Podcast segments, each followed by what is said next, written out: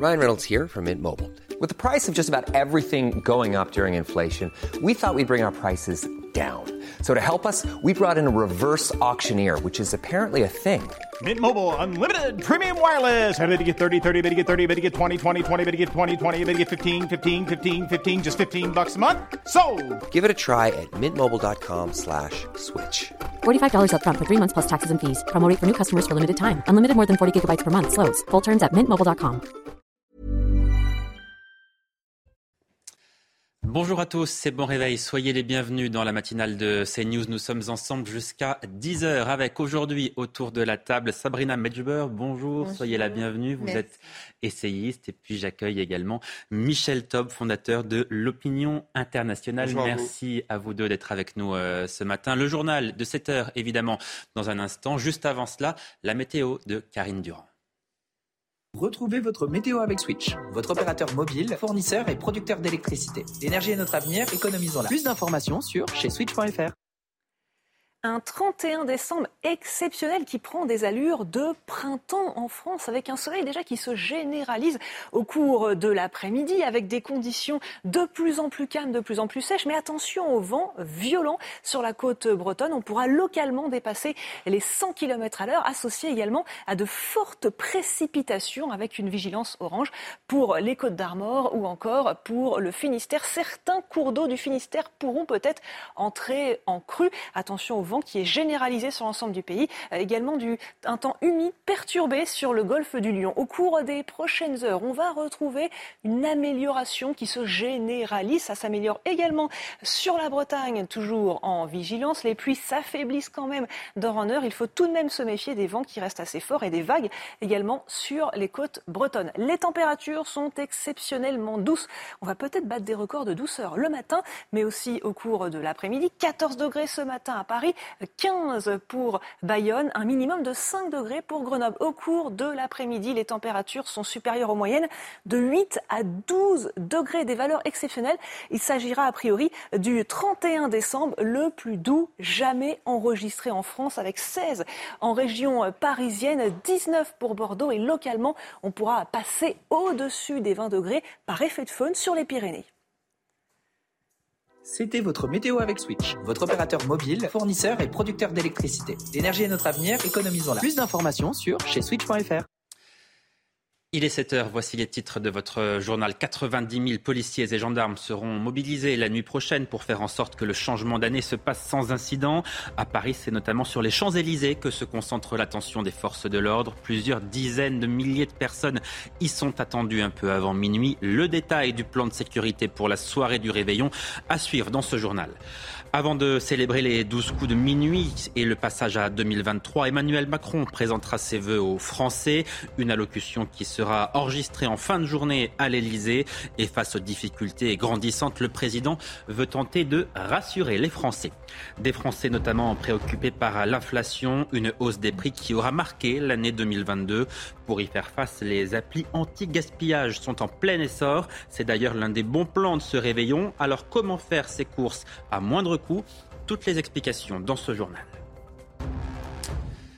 Dans quelques heures, nous dirons donc euh, adieu à 2022. Comme tous les ans à, minuit, des dizaines de milliers de personnes sont attendues sur les Champs-Élysées où, aura- où aura d'ailleurs lieu un spectacle pyrotechnique, un passage à la nouvelle année qui va s'effectuer sous haute sécurité, comme nous l'expliquent Sandra Tchombo et Léo Marcheguet.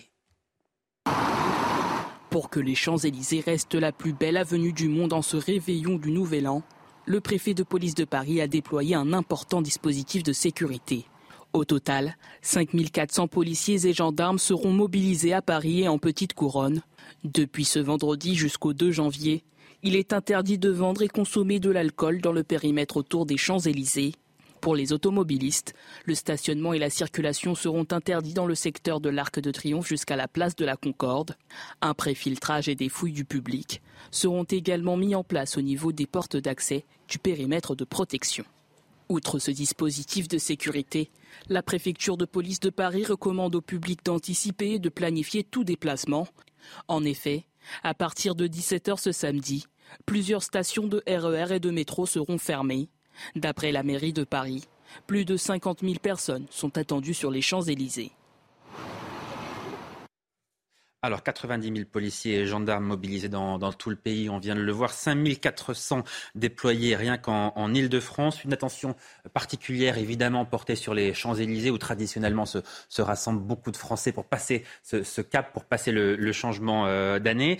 Euh, comme chaque année aussi, Michel Taub, il y a une sorte de tradition en France, c'est qu'on compte le nombre de, voitures brûlées. Alors c'est une tradition euh, Exactement, terrible. Hein. Est-ce que nous sommes les seuls en Europe à être confrontés à, ces débordements pour le Nouvel An et, comment est-ce que vous les expliquez? Alors non, je pense qu'il y, a une spécificité française quant à l'intensité des, violences urbaines commises lorsqu'il y a des, événements récurrents comme, euh, comme le Nouvel An. Et c'est vrai que cette triste tradition française de, de compter le nombre d'incendies de voitures, alors non pas sur les Champs-Élysées, mais ça se passe beaucoup dans, dans, les banlieues et dans les quartiers populaires de, de notre pays. Et donc ça, c'est euh, la, France n'en a pas le monopole, mais là où il y a une spécificité française, c'est encore une fois l'intensité, la répétition et, et, l'ampleur de ce phénomène que l'on retrouve dans, dans tout le pays. Et donc effectivement, on aura beau déployer de nombreuses forces de l'ordre, malheureusement, il va y avoir euh, des voitures incendiées, il va y avoir des défis aux autorités, il va y avoir et ça c'est malheureusement devenu, comme vous le disiez, une tradition française, triste tradition. Mais vous semblez partir du principe que c'est inéluctable. Euh, Sabrina Medjber, est-ce que vous considérez effectivement que ça va se produire? On sait que ce soir il y aura des débordements, des voitures brûlées, éventuellement des violences, et qu'on ne peut rien y faire parce que vous avez un discours qui est, je ne sais pas si c'est réaliste, mais qui est quand même un peu inquiétant, me semble-t-il. Absolument. Euh, effectivement, c'est une spécificité, française, pardon, l'émergence de la voyoucratie euh, issue des quartiers populaires qui se déploie sur l'ensemble du territoire français. Hein. Il n'y a pas que les métropoles qui sont touchées, mais ça va jusque dans les territoires un peu plus éloignés, donc la ruralité. C'est effectivement le mauvais, le très malheureux, le dramatique marronnier euh, auquel on s'attend encore une fois cette année. Je trouve que malheureusement, et bon, c'est faute de moyens toujours euh, structurels, que le déploiement des forces de police ne soit pas suffisant. Je crains que la soirée soit encore une fois une soirée je ne vais pas dire de drame, mais en tout cas de, de mauvais augure euh, sur l'ensemble du territoire métropolitain, hein, je le précise. Et c'est une spécificité française parce que cela fait 40 ans, malheureusement, que l'on assiste à un affaissement de l'autorité. Une... Donc ça n'est pas qu'une question de manque de moyens, pardonnez-moi de vous couper. Hein. Oui. Non, non, ce n'est pas qu'une question de manque de moyens, c'est surtout une question de, tradition, euh, de, de du réveil de la voyoucratie qui ne va pas hésiter à brûler des voitures, qui ne va pas hésiter à agresser des policiers, comme on a l'habitude euh, d'assister euh, chaque année ou même sporadiquement dans, dans l'année. On a un bon exemple. Quels sont les pays où, pendant la Coupe du Monde au Qatar, il y a eu des débordements de violences urbaines? Il y a eu la Belgique un peu et la France. Et la France. Et donc voilà. Et puis je, dernier point, dans un an et quelques mois, il y aura les Jeux Olympiques à Paris.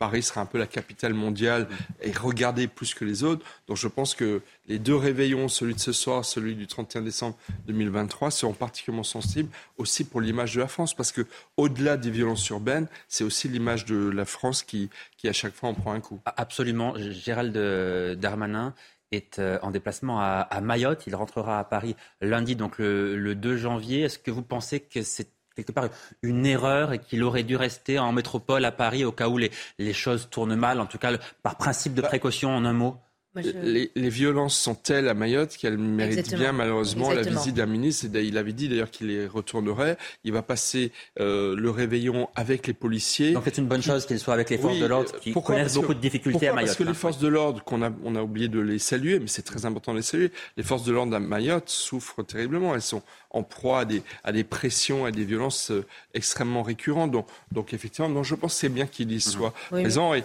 le préfet de Paris, M. Nunez, sera là pour garder la capitale, n'est-ce pas? Alors ce soir, Emmanuel Macron présentera lui ses voeux aux, Français. Il s'agit toujours d'un rendez-vous politique important. L'année dernière, 12 millions de personnes avaient suivi les vœux euh, du président de la, République. Ce soir, le, chef de l'État devrait tenter de faire passer un message d'espoir pour essayer évidemment de rassurer les Français dans un contexte et un climat très anxiogène. Mais qu'attendez-vous exactement des vœux du chef de l'État? Eh bien, on vous a posé la question. Déjà baisser un tout petit peu euh, les, prix d'énergie, que les gens s'y retrouvent et qu'ils aient un peu plus de, pouvoir d'achat pour ensuite acheter des beaux fruits et légumes. Tout ce qui est environnement, que je mettrai en premier. Et puis euh, la guerre euh, est pesée pour qu'elle s'arrête. Je crois que la priorité va être surtout l'emploi. Surtout l'emploi. Euh, je crois que si le développement durable. Ah, les retraites éventuellement Allez, pour les commerçants, pour voir comment ça va évoluer. Sabrina Medjber, qu'est-ce que vous attendez, vous, des, vœux du chef de l'État ce soir à, 20h alors j'attends, comme bon nombre de Français, je pense, une hausse du pouvoir d'achat face à l'austérité à laquelle nous serons affrontés. Nous sommes déjà euh, confrontés euh, ici et maintenant. Euh, j'attends du chef de l'État, mais c'est un peu plus personnel, qu'il résolve la crise identitaire que nous traversons en France face à l'offensive islamiste que subissent nos institutions. J'attends du chef de l'État qu'il soit un vrai chef d'État, c'est-à-dire sur le plan diplomatique, qu'il parvienne euh, à peu à peu à, résoudre la guerre en Ukraine, en tout cas son escalade qui est de plus en plus dramatique pour les Ukrainiens. Et j'attends du chef de l'État qu'il effectivement œuvre pour le climat. Ça, fait beaucoup de choses pour une allocution de 10 ou 15 minutes.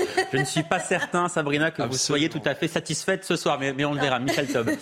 Écoutez, effectivement, moi j'attends beaucoup moins de, que du président de la République. Si vous voulez, il y a, deux choses. Euh, Emmanuel Macron s'était payé le luxe pendant 4 ans de ne pas euh, respecter la tradition républicaine de l'entretien du 14 juillet. Là, au moins, des vœux, on en a eu tous les ans. Mais ce sont ses premiers vœux sans plus trop d'enjeux pour lui, parce qu'il ne pourra pas être réélu. Le président réélu qui ne pourra pas se représenter. Donc je pense qu'il va peut-être se présenter ce soir aux Français lui-même avec une plus grande sérénité. Non, la réalité, c'est que la France s'installe dans une forme de crise permanente. On a eu la crise Covid, la guerre en Ukraine avec les conséquences économiques euh, qu'on commence euh, franchement à ressentir avec beaucoup, beaucoup de violence.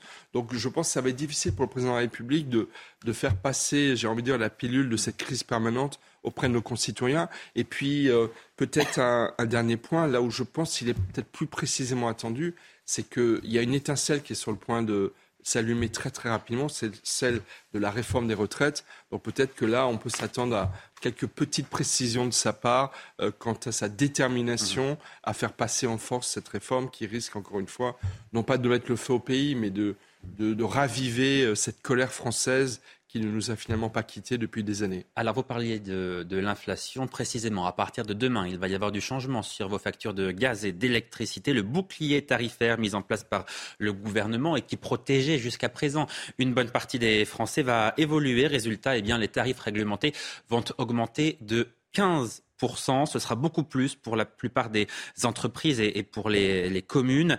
Euh, à Migène, dans Lyon, le maire de la ville a donc pris une, décision euh, radicale.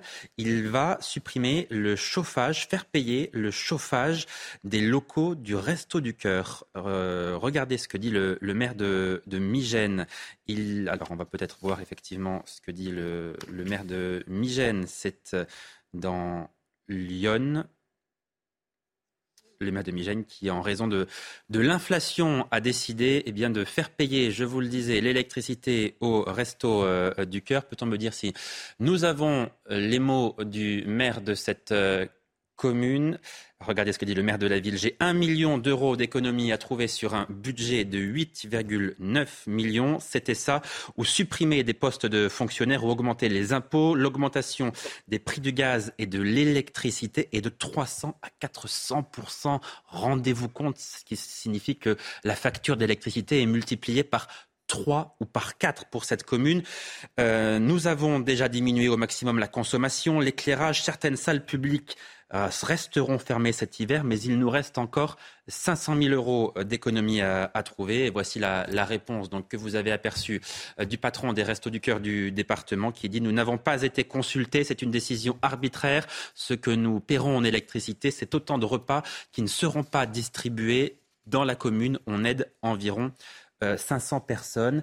Michel Taub, ce qu'il faut retenir aussi de cette année 2022, c'est que quelque part, l'électricité euh, est devenue un bien précieux, euh, quelque chose qui coûte cher, et peut-être que c'est quelque chose qui va devenir plus rare précisément parce que tout le monde n'aura pas les moyens de se payer l'électricité. C'est quand même dramatique de se dire ça. C'est une véritable révolution pour, pour, nous les Français parce que pendant des décennies, nous avons vécu sous le parapluie euh, nucléaire des tarifs dû, dû, au nucléaire qui faisait qu'on était parmi les pays d'Europe où, où, effectivement l'énergie était la, la, moins onéreuse. Mais la réalité, c'est que on le voit avec la ville de Migène, on le voit avec des chefs d'entreprise, ce, ce, monsieur qui tient une brasserie dans la région parisienne, qui a eu plus 200, plus non plus 21 la facture d'électricité. fois 21 sa facture d'électricité.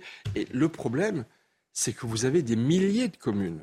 Le cas du maire de Migène, il n'est pas isolé. Vous avez des milliers de communes, vous avez des dizaines de milliers d'entreprises qui, à partir entre le 1er décembre et le 1er mars, vont pâtir du renouvellement automatique des contrats énergétiques, qui sont des contrats sur un ou trois ans, et dont les clauses de renouvellement, vous savez, c'est ces petits astérisques qu'on ne lit jamais et qui ne permettent pas de savoir combien finalement on va devoir payer. Mais la réalité, c'est que l'inflation énergétique, elle est foudroyante. elle, elle, va poser des problèmes, euh, elle va amener à des dépôts de bilan d'entreprise et pour des mairies à des... L'électricité, c'est devenu un produit de luxe Absolument, c'est devenu un produit de luxe et la crise n'est pas simplement sur le plan du citoyen, mais également sur le plan institutionnel, comme vous le soulignez, et comme souligne ce maire qui fait payer au resto du cœur l'électricité.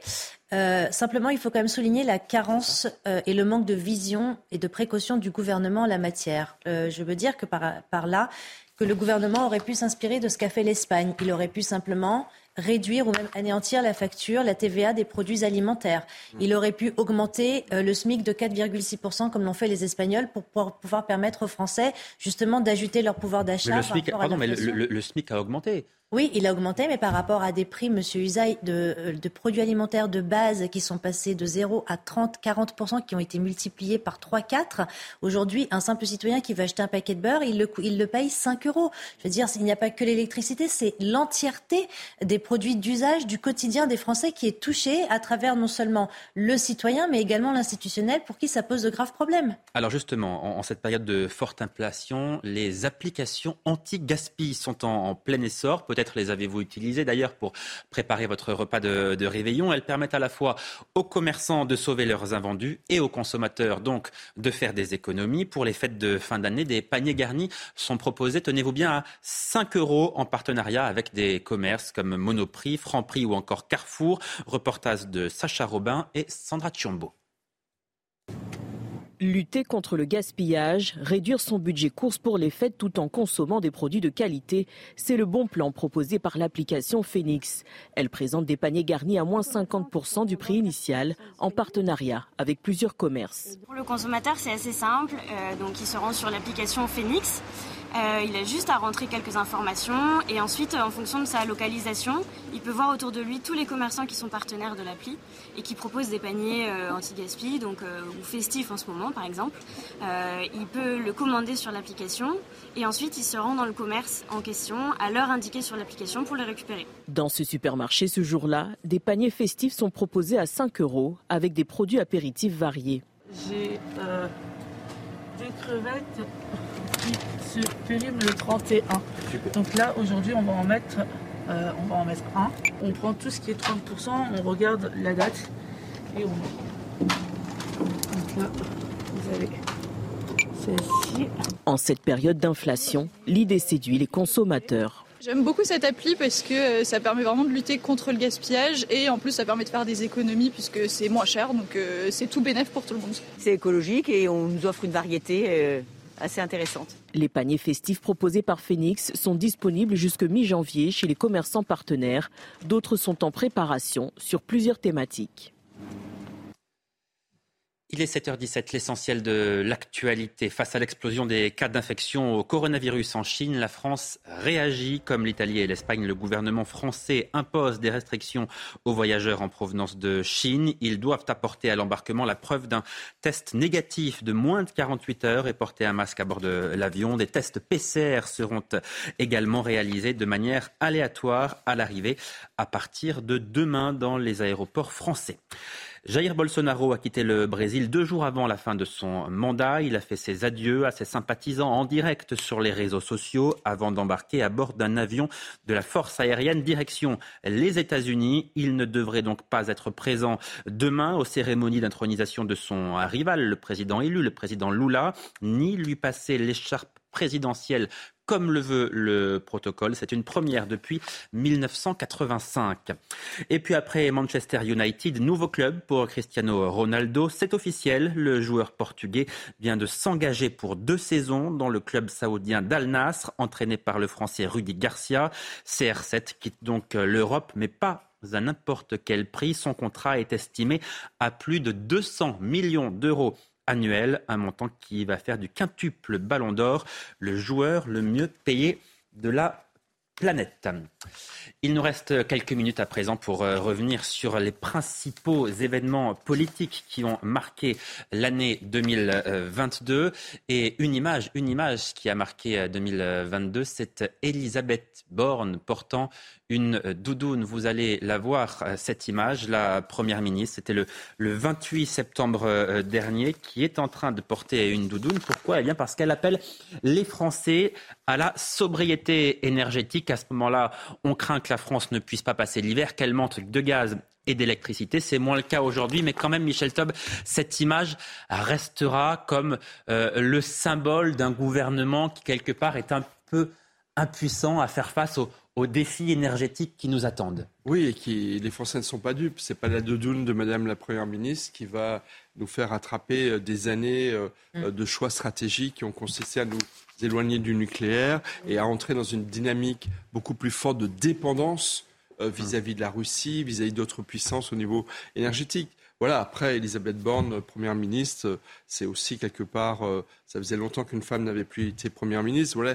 il y a plein de symboles contradictoires dans cette image qui effectivement est importante, qui est aussi le résultat de la réélection d'Emmanuel Macron, qui a quand même été, je pense, l'événement politique de l'année euh, pour notre, pour notre pays. Donc voilà, c'est tout un symbole, effectivement. Et enfin, peut-être dernière chose, c'est que la sobriété, qui est une valeur que les écologistes euh, prenaient depuis très longtemps, est en train de s'imposer, mais finalement pas pour des raisons écologiques, surtout pour des raisons économiques, parce que l'inflation et les problèmes de fin de mois, finalement, rencontrent les impératifs de fin du monde. Autre image, c'était le, 30 mai. Gérald Darmanin s'explique deux jours après les, incidents au, Stade de France et la finale de la Ligue de Champions. Vous voyez ces, images donc du, du 28 mai 28 mai pour la finale de la Ligue des Champions au, Stade de France, qui s'est évidemment très mal euh, passé. Deux jours après, les explications donc de Gérald Darmanin.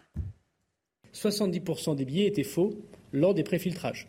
Donc vous imaginez 40 000 spectateurs britanniques sans billets, plus ces 22 000 qui, eux, avaient leurs vrais billets. Ça fait plus de 60 000 spectateurs euh, britanniques qui étaient arrivés avec des vrais ou des faux billets. Pour avoir été sur place, euh, je peux témoigner du fait que sans les décisions prises par la police, par le préfet, il y aurait eu euh, sans doute des morts par écrasement. Et un mois plus tard, le 28 juin, Gérald Darmanin faisait ses excuses. Il faisait donc machine arrière, présenter ses excuses aux, Français en reconnaissant la mauvaise gestion de cette finale de la Ligue des Champions. Sabrina Medjeber, c'est vrai que euh, cette finale de la Ligue des Champions, cette gestion. Il aura fallu un mois au ministre de l'Intérieur pour reconnaître que ça s'était mal passé. Ça aussi, c'est quelque part finalement euh, symbolique d'abord d'un pouvoir qui n'admet pas euh, ses erreurs et d'un pouvoir qui euh, n'arrive pas manifestement à assurer la sécurité, y compris de grands événements. Et bien sûr, et c'est le problème qu'ont les politiques depuis 40 ans face aux voyous des banlieues. Hein. C'est-à-dire qu'il y a une pleutrerie, une lâcheté, un manque de courage, une veulerie du pouvoir politique face aux délinquants parce que, je, en l'espèce, M. Darmanin a préféré finalement risquer un, risque justement diplomatique avec l'Angleterre plutôt que d'admettre que les violences émanaient des voyous de la Seine-Saint-Denis qui ont saccagé le Stade de France.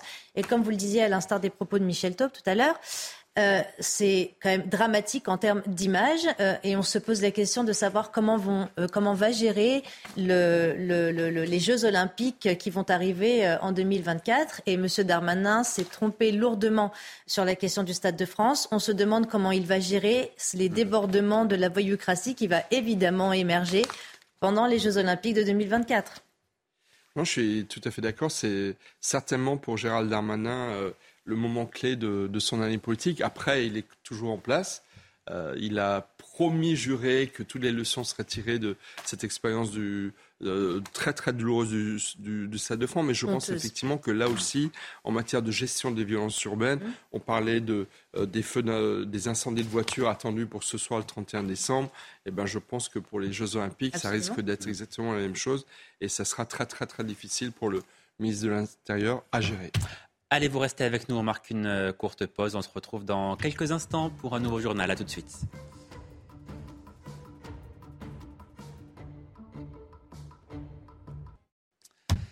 Il est presque 7h30. Merci de nous rejoindre en direct sur euh, CNews. Nous sommes toujours avec Michel Taub et euh, Sabrina Metchber. Merci à, à, tous les deux. Et à 7h30, voici les titres de votre journal. Paris impose des mesures sanitaires à tous les passagers en provenance de Chine. À partir de demain, il faudra fournir un test négatif pour embarquer à destination de la France. Les autorités s'inquiètent de l'explosion du nombre de cas en Chine alors que Pékin annonce rouvrir ses frontières à partir du 8 janvier prochain. Nous serons en direct dans ce journal depuis Roissy-Charles de Gaulle qui se prépare à accueillir à nouveau les touristes chinois. La France, elle est confrontée à une triple épidémie. Grippe, Covid et bronchiolite mettent à rude épreuve notre système de santé déjà largement éprouvé depuis trois ans. L'hôpital est au bord de la rupture. Les médecins libéraux, eux aussi, alertent sur leurs conditions de travail. Reportage à suivre dans cette édition. Et puis l'Italie prend de nouvelles mesures concernant le sauvetage des migrants en mer. Un décret du gouvernement de Giorgia Meloni impose désormais aux navires des ONG de demander un port de débarquement immédiatement après leur opération de secours. Conséquence, ils ne pourront plus multiplier les sauvetages lors d'une même sortie en mer. Et pour commencer ce journal, regardez ces images qui arrivent de l'aéroport de Rome. Elles nous rappellent de bien mauvais souvenirs. C'était hier. Des passagers en provenance de Chine sont systématiquement testés à leur descente de l'avion. L'explosion du nombre de cas de Covid en Chine inquiète les autorités européennes alors que je vous le disais, Pékin va rouvrir ses frontières le 8 janvier. En France, de nouvelles mesures de contrôle entreront en vigueur à partir de demain. Bonjour Geoffrey Lefebvre. Vous êtes en, direct de l'aéroport de Roissy Charles de Gaulle. Plusieurs vols en provenance de Chine sont d'ailleurs attendus ce matin. A priori, vous nous confirmez que ces personnes ne seront pas testées, mais les choses vont changer dans les prochaines heures.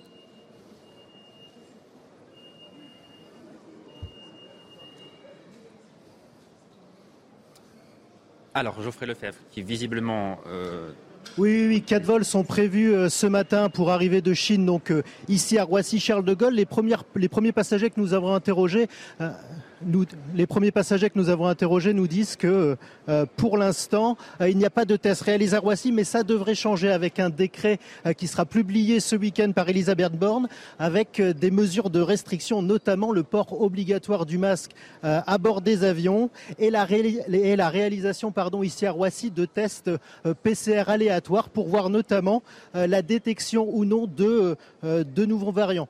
D'ici euh, quelques jours, il y aura également, le temps que les passagers puissent s'organiser, l'obligation de présenter un test PCR euh, négatif, un test PCR ou antigénique négatif euh, de moins de 24 heures avant de pouvoir embarquer dans des vols de Chine à destination de de Paris. Ici actuellement, on compte à peu près 3000 euh, personnes qui arrivent euh, de Chine avec l'ouverture des frontières et des vols, notamment pour les, ressortissants chinois d'ici le, 8 décembre. On s'attend à avoir un influx massif. tous les pays européens ne se sont pas encore mis d'accord concernant les restrictions. Aujourd'hui, seuls l'Italie, l'Espagne et donc la France ont pris des mesures de restriction.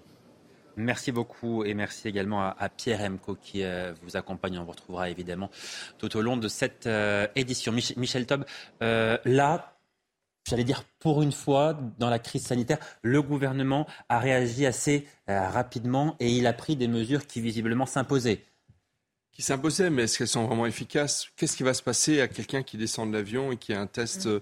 euh, qui se révèle positif? On va lui demander pas lui de s'isoler. Voilà, non, on va lui demander de s'isoler. il fera une déclaration sur l'honneur. Oui, mais enfin, on sait très bien que c'est pas comme ça que ça se passe. Le... Mais alors, qu'est-ce qu'il faut faire? Pardon, il faut fermer la frontière avec la Chine, ne pas laisser rentrer les Chinois? Les Chinois, ça fait 3-4 ans qu'ils n'ont pas voyagé. Euh, mi-janvier, euh, il y a le Nouvel An chinois. On rentre dans une période où, qui fait qu'il va y avoir des millions de Chinois qui vont venir Mais alors, qu'est-ce qu'il faut faire C'est ça ma question. bah, euh, Déjà, il, faudrait, il aurait fallu effectivement imposer un isolement pour les personnes les plus fragiles. Ça, c'est une certitude. Et puis surtout, il aurait fallu une réponse, comme vous le disiez, votre correspondant à Roissy, il aurait fallu une réponse européenne commune.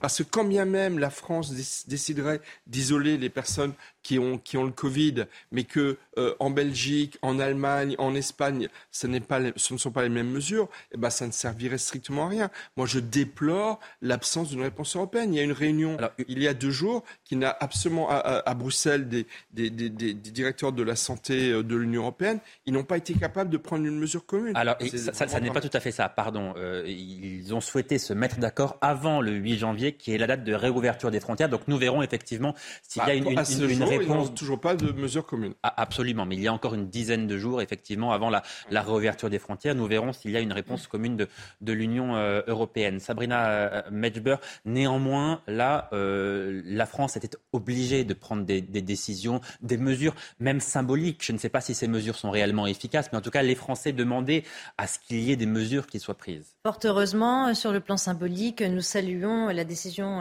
des, du gouvernement de prendre cette mesure de protection, encore une fois, de sa population et du respect de son intégrité euh, territoriale, ce qui n'a pas été le cas pendant la première phase du Covid ou lorsque vous évoquiez l'Europe. Je rappelle quand même que euh, le Covid a souligné la faille euh, des institutions européennes qui n'ont pas été capables de se coaliser et de prendre des mesures communes, puisque nous avons tous assisté à une prise en charge nationale des décisions relatives à la gestion du Covid. Donc c'est peut-être une mesure trop tardive, certes, mais je comment dire je rappelle que, comme vous disiez euh, justement en posant cette question, vers où cela va nous mener. C'est-à-dire que aléatoirement, nous allons tester les Chinois qui vont arriver sur la présentation d'un justificatif datant de 48 heures. Nous savons qu'il y a une période d'incubation de ce virus. Nous ne savons rien de la dangerosité de ce variant BF7.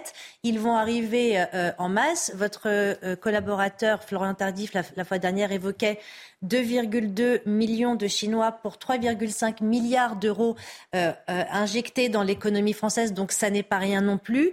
Qu'allons-nous faire Tester, rester isolés Allons-nous revenir vers ce diptyque Comment allons-nous gérer euh, l'isolement ou le confinement de, des Chinois arrivés sur le territoire français Comment est-ce que le gouvernement va contrôler justement la bonne gestion de cette mise en quarantaine Tout ça, encore une fois, nous n'en savons rien et le gouvernement n'a pas encore pris la mesure de l'impact que, pouvait cela, que cela pouvait pardon, susciter sur notre territoire Alors la France, elle connaît en ce moment une triple épidémie, Covid, grippe, bronchiolite, mettent une, nouvelle fois à, rude épreuve nos euh, soignants. 2022 s'achève donc dans une tension euh, extrême pour notre système de santé. À l'hôpital ou dans les cabinets libéraux, eh bien, le constat est le même, il est partagé par tous. Bien soigné est devenu très compliqué. C'est ce que nous explique Aminat Adem. Malgré les milliards d'euros déboursés depuis 2020 dans le cadre du Ségur, le système de santé français n'est pas au beau fixe. À commencer par l'hôpital, qui termine cette année sous tension. On en arrive à une situation où on travaille en permanence à flux tendu, avec un nombre insuffisant de lits, un leurre qui est euh, la médecine ambulatoire, et donc une prise en charge sous-optimale des patients, une revalorisation insuffisante des carrières. Des équipes en sous-effectif, mais aussi des conditions de travail difficiles, notamment dues au délabrement des locaux et au manque d'équipements. En Réa, je sais qu'ils ont utilisé des bouilloires pour euh, faire chauffer un peu d'eau euh, pour que les patients puissent euh, faire une petite toilette. Certains soignants ont découpé des draps pour pouvoir faire des gants de fortune. On aimerait faire notre boulot correctement, mais, mais on n'a pas les moyens de le faire. S'ajoute à cela le mécontentement des médecins libéraux. Vous avez un métier qui ne peut plus faire face à la demande de soins, ce qui fait que quand vous rentrez chez vous le soir, vous savez que perpétuellement, vous avez laissé 10, 15 patients au bord de la route sans avoir pu les voir. Et ça, c'est très difficile à vivre, en fait. Sans s'occuper de la médecine libérale, on nous a rendus maltraitants. Quand la médecine de ville ne va pas bien, forcément, l'hôpital ne va pas bien. Le ministre de la Santé, François Braun, a réaffirmé qu'il annoncerait dès janvier les grands axes de la restructuration de l'offre de soins sur la base des travaux du Conseil national de la refondation.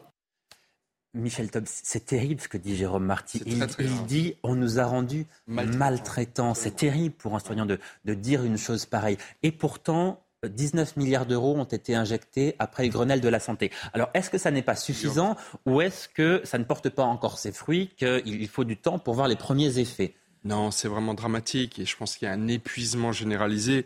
Euh, ce que dit Jérôme Marty, euh, des médecins urgentistes, euh, les soignants au service d'accueil des urgences, les, les SOS médecins, au 115, tout le monde se sent devenu maltraitant alors que c'est le contraire qui devrait, qui devrait arriver. Et c'est vrai que Emmanuel Macron a commis, je pense, vraiment une faute politique en, en osant annoncer un Conseil national de la refondation santé, avec donc des discussions pendant des mois et des mois et des mois pour prendre des mesures dont on sait très bien lesquelles il faudrait prendre. Le Ségur de la santé en a donné, j'ai envie de dire, un avant-goût, mais ils étaient largement insuffisants. Et donc, effectivement, il y a un épuisement euh, du système avec comme grande nouveauté depuis trois ans, c'est que vous avez des milliers de soignants qui ont décidé de ne plus être des maltraitants mmh. et qui ont donc quitté la profession de soignant. C'est absolument dramatique et ça renforce l'état de déliquescence de notre système de santé. L'année 2023 va être très très difficile pour le gouvernement sur le plan de la santé parce que je sens les professionnels de santé très très près, très très en colère et prêts à en démordre, j'ai envie de dire, avec les autorités. Eh bien justement, nous allons parler de cette situation critique donc pour notre système de santé. Certains départements sont évidemment euh, plus touchés que d'autres. C'est, le cas de, l'Eure-et-Loire où certains médecins libéraux de la maison de garde de Chartres ont fait valoir leur droit de retrait. Protestent contre leurs conditions de, travail, des conditions dans, lesquelles ils sont contraints de recevoir leurs patients. Bonjour Julien Côté, vous êtes président de l'Ordre des médecins euh, d'Eure-et-Loire. Merci d'être avec nous ce matin. D'abord un, mot sur la situation dans, votre euh, département. Euh, vous dénoncez vos, conditions de travail. Alors précisément, essayez de nous décrire ces conditions de, travail. Quel est concrètement votre, votre quotidien? Merci de vous intéresser à nous et merci de nous donner la parole. on vit et on travaille dans le plus grand désert médical de France, en Eure-et-Loire. Nous n'avons plus de médecins généralistes, nous n'avons plus de kinés, nous n'avons plus de sages-femmes, nous n'avons même plus de pharmaciens assistants pour les officines, nous n'avons plus de dentistes, c'est un état d'urgence sanitaire et sécuritaire depuis des années. Ça fait dix ans qu'on a monté des associations, qu'on est bénévoles entre jeunes, qu'on essaye de tout faire pour sauver le département et surtout pour soigner les patients, pour essayer de sortir le département de la misère. On n'a même pas de CHU. Les hôpitaux sont complètement délabrés, on va dire, tant logistiquement que humainement, avec des fermetures de lits que vous connaissez, un système de soins qui est complètement appauvri et des patients qui sont mis en danger. Et comme vous le disiez tout à l'heure sur votre antenne, ils sont mis en danger pratiquement par nous, parce qu'on n'arrive plus à prodiguer des bons soins, on n'arrive plus à soigner correctement les gens. Et quand on lance un appel à l'aide, parce qu'en Eure-et-Loire, on recense une agression par semaine de médecins qui va jusqu'à la menace de mort dans les cabinets ou en maison médicale de garde, avec des patients qui s'affrontent en salle d'attente pour passer les premiers. Quand on appelle à l'aide et qu'on dit, voilà, nous, on ne peut plus travailler comme ça, ça fait des années qu'on vous le dit, aidez-nous. Nous, on attendait une main tendue et on reçoit les gendarmes. Alors justement, précisément, oui, vous, évoquez, pardon, vous, même chez les médecins. Vous évoquez la, visite des, gendarmes, on, va en parler, mais juste avant cela, est-ce que vous avez des contacts avec le, gouvernement? Est-ce que vous avez des, réponses à vos questions et, à cette sonnette d'alarme que vous tirez depuis déjà longtemps ou est-ce qu'on vous laisse absolument tout seul? Pendant les élections, ils sont là. Après les élections, il n'y a plus personne. Je suis président du Conseil de l'Ordre depuis trois ans et j'ai monté avec des jeunes confrères et consoeurs une association qui s'appelle Jeunes médecins du 28 il y a dix ans. Euh, ils sont là quand ils ont besoin de nous, quand ils ont besoin d'être vus dans les journaux. En avril, on a rédigé un manifeste avec euh, des idées pour aider la population et pour qu'on puisse prendre de nouveaux patients. On nous a dit non, mais là, c'est les présidentielles, on n'a pas le temps. Bon, bah après, c'est législatif, on n'a pas le temps. Bon, bah après, c'est l'été, euh, il y a la trêve parlementaire. Et maintenant, on en arrive à cette situation. Donc, nous, on est force de proposition on est unis entre l'hôpital et la médecine de ville. On est tous là pour essayer d'aider les gens et on n'a plus aucun contact. Là, hier, quand on a envoyé le communiqué de presse pour signifier notre droit de retrait, nous n'avons eu aucune réponse des sénateurs, des députés, ah, du président du conseil départemental. On les a invités à une réunion mercredi prochain. Nous n'avons eu aucune réponse. Et vos collègues du Parisien quand ils ont essayé de joindre les services de la préfecture et de l'ARS pour leur demander pourquoi ils réquisitionnaient des médecins qui étaient en droit de retrait, ils n'ont pas répondu. Et même le député de la circonscription n'a pas répondu. Donc personne ne nous répond à nous et personne ne répond aux journalistes. C'est vrai que ce que vous dites est, complètement euh, effarant parce qu'on se dit que dans une telle situation, évidemment, les responsables politiques devraient être à vos côtés parce que vous vous battez pour vos conditions de travail, mais vous vous battez pour l'ensemble des patients, c'est-à-dire pour les Français. Et Michel Top disait très justement, si vous n'avez pas de réponse, c'est parce que la plupart des responsables politiques sont, en, vacances. Mais, c'est une honte. C'est une honte parce que les services publics continuent à fonctionner. Absolument. Et moi, je voilà, enfin, je c'est vraiment dramatique et ça, en dit long sur l'état de notre pays euh, aujourd'hui. Un, dernier mot, Julien euh, Côté. Vous, l'avez mentionné, vous avez fait valoir votre droit de retrait. Un certain nombre de vos confrères l'ont fait également pour dénoncer vos conditions de travail. Et euh, certains de vos collègues ont été réquisitionnés. Comment est-ce que ça s'est passé et quelle justification est-ce qu'on a donné à cette réquisition? Aucune justification. La permanence de soins ambulatoires, elle est sous responsabilité du Conseil de l'ordre que je préside. La maison médicale de garde de Chartres est ouverte toute la semaine, 7 jours sur 7, le soir, en semaine et toute la journée, le samedi et le dimanche.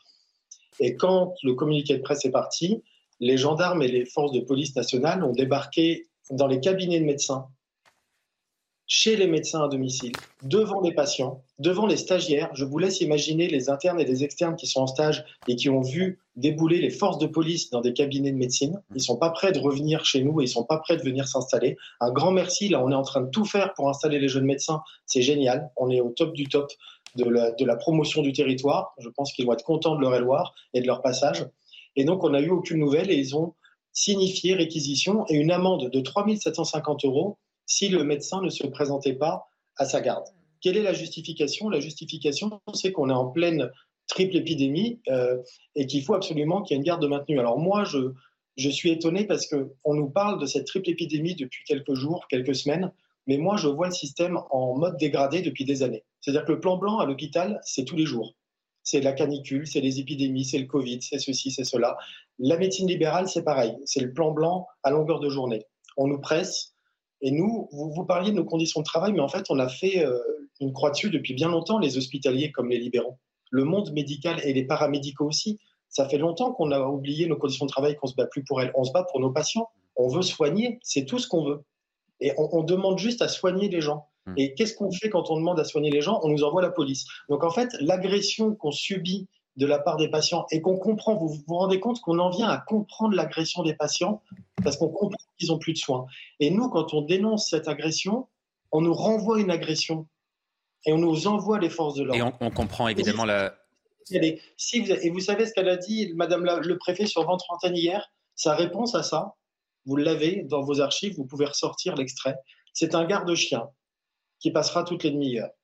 Donc la réponse à la désertification médicale dans le plus grand désert de France, c'est un garde-chien. Et on, a bien compris effectivement la, souffrance dans, laquelle vous êtes. Et on, entendra dans nos prochaines éditions effectivement la, préfète à laquelle vous venez de, faire euh, allusion, qui s'est effectivement euh, exprimée. Merci beaucoup Julien Côté d'avoir été euh, avec nous en direct ce matin sur, sur CNews et on vous souhaite évidemment beaucoup de courage. Il est 7h46 très précisément. On fait tout de suite un point sur l'essentiel de l'actualité. Record de température pour l'année 2022 cette journée de la Saint-Sylvestre est annoncée par Météo France comme la plus douce jamais observée à l'échelle du pays depuis 1947. Une journée à l'image de l'année écoulée, la plus chaude jamais observée en France, avec une température moyenne située entre 14,3 et 14,5 degrés. Le précédent record avait été établi en 2020 avec une température moyenne de 14,07 degrés.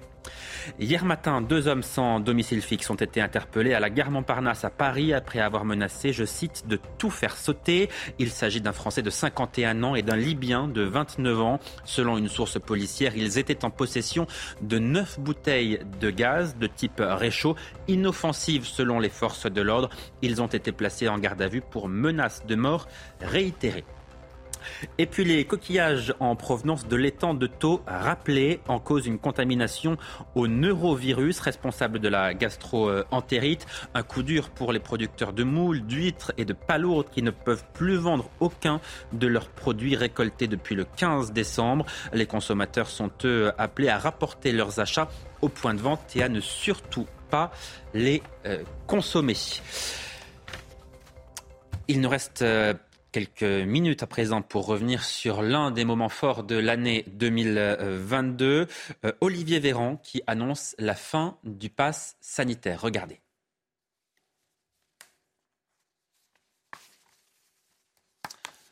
Olivier Véran, ministre de la Santé, qui annonçait donc au mois de février la fin du pass sanitaire, entrée en vigueur à la mi-mars de euh, cette année. Écoutez donc l'ancien ministre de la Santé. Et ça s'est toujours très bien passé jusqu'ici. Nous n'avons pas eu de flambée épidémique à mesure que nous étions capables de lever les contraintes.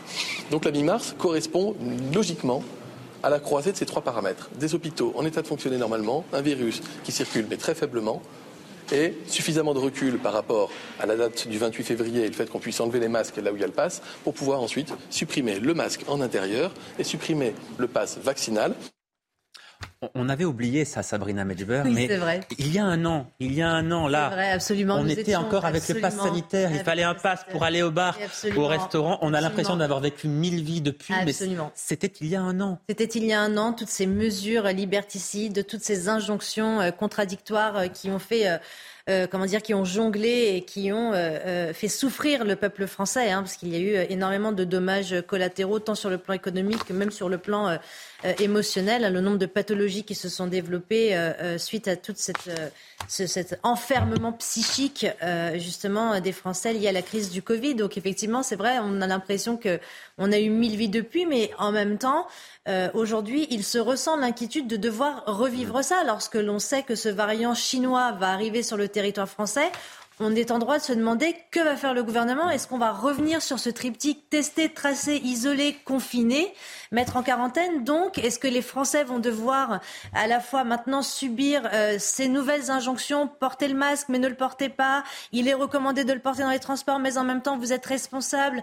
Individualiser justement euh, la responsabilité, mais en même temps collectiviser euh, la décision pour les Français. On ne sait pas. Nous, nous sommes là. Bon, a priori, pas, de restrictions, seulement des recommandations Pour en ce moment. pour l'instant, Il n'y a a priori pas de raison que ça change. C'est ce que dit le gouvernement, effectivement, dans les euh, prochaines semaines et et même les euh, prochains mois. Tout de suite, les sports avec euh, Cristiano Ronaldo qui signe un contrat, contrat juteux même, en Arabie Saoudite. Et hop, France par brise. En cas de bris de glace, du coup, vous êtes à l'heure pour votre programme avec France par brise et son prêt de véhicule. Cristiano Ronaldo a trouvé son nouveau point de chute. Libre depuis le divorce acté avec Manchester United mi-novembre, le quintuple Ballon d'Or va rebondir à Al Nasser en Arabie Saoudite. Le club entraîné par Rudy Garcia a communiqué l'arrivée du Portugais sur les réseaux sociaux. L'histoire est en marche. C'est une signature qui poussera notre club à atteindre un succès encore plus grand, qui inspirera aussi notre championnat, notre nation et les générations futures. Bienvenue dans votre nouvelle maison, Cristiano Ronaldo. Une maison dans laquelle Ronaldo croisera d'anciens pensionnaires de Ligue 1 comme le Camerounais Vincent Aboubakar ou le Brésilien Luis Gustavo. À 37 ans, l'attaquant pourrait devenir le joueur le mieux payé de la planète. Et hop, France par brise. Malgré votre bris de glace, du coup, vous étiez à l'heure pour votre programme avec France par brise et son prêt de véhicule. 7h51 en direct sur CNews. Merci Sabrina Medjber, merci beaucoup également à vous d'avoir été avec 2023. nous. Très belle, euh, très belle fin d'année, très bon début d'année Pareil. 2023 à vous. Vous restez avec nous dans quelques instants. J'accueille mes nouveaux invités et puis nous évoquerons à nouveau donc la sécurité. Quelle organisation prévue pour le 31 décembre pour faire en sorte que tout se passe le mieux possible? On en parle en direct sur CNews. À tout de suite. Retrouvez votre météo avec Switch, votre opérateur mobile, fournisseur et producteur d'électricité. L'énergie est notre avenir, économisons-la. Plus d'informations sur chez switch.fr.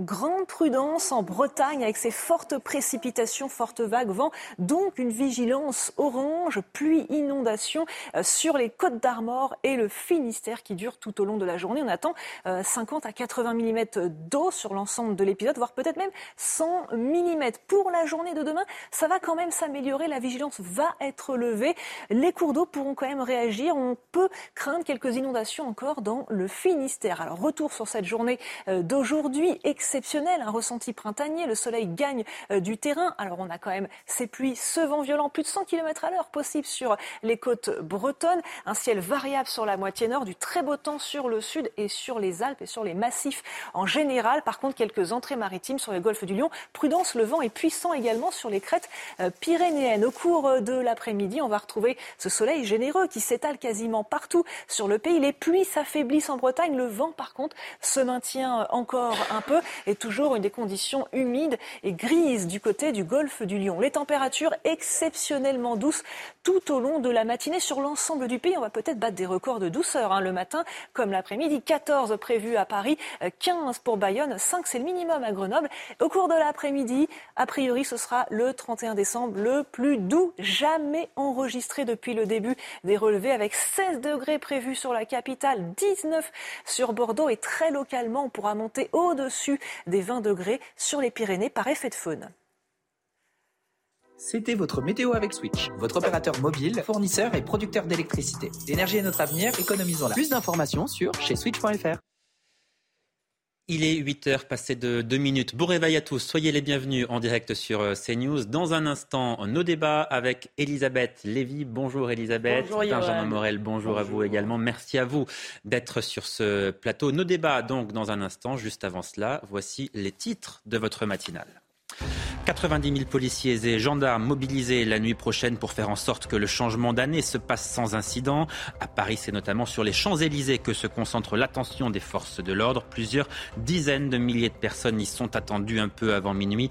Le détail du plan de sécurité tout au long de cette édition. Avant de célébrer les 12 coups de minuit et le passage à 2023, Emmanuel Macron lui présentera ses vœux aux Français, une allocution qui sera enregistrée en fin de journée à l'Élysée. Face aux difficultés grandissantes, le président veut tout de même tenter de rassurer les Français.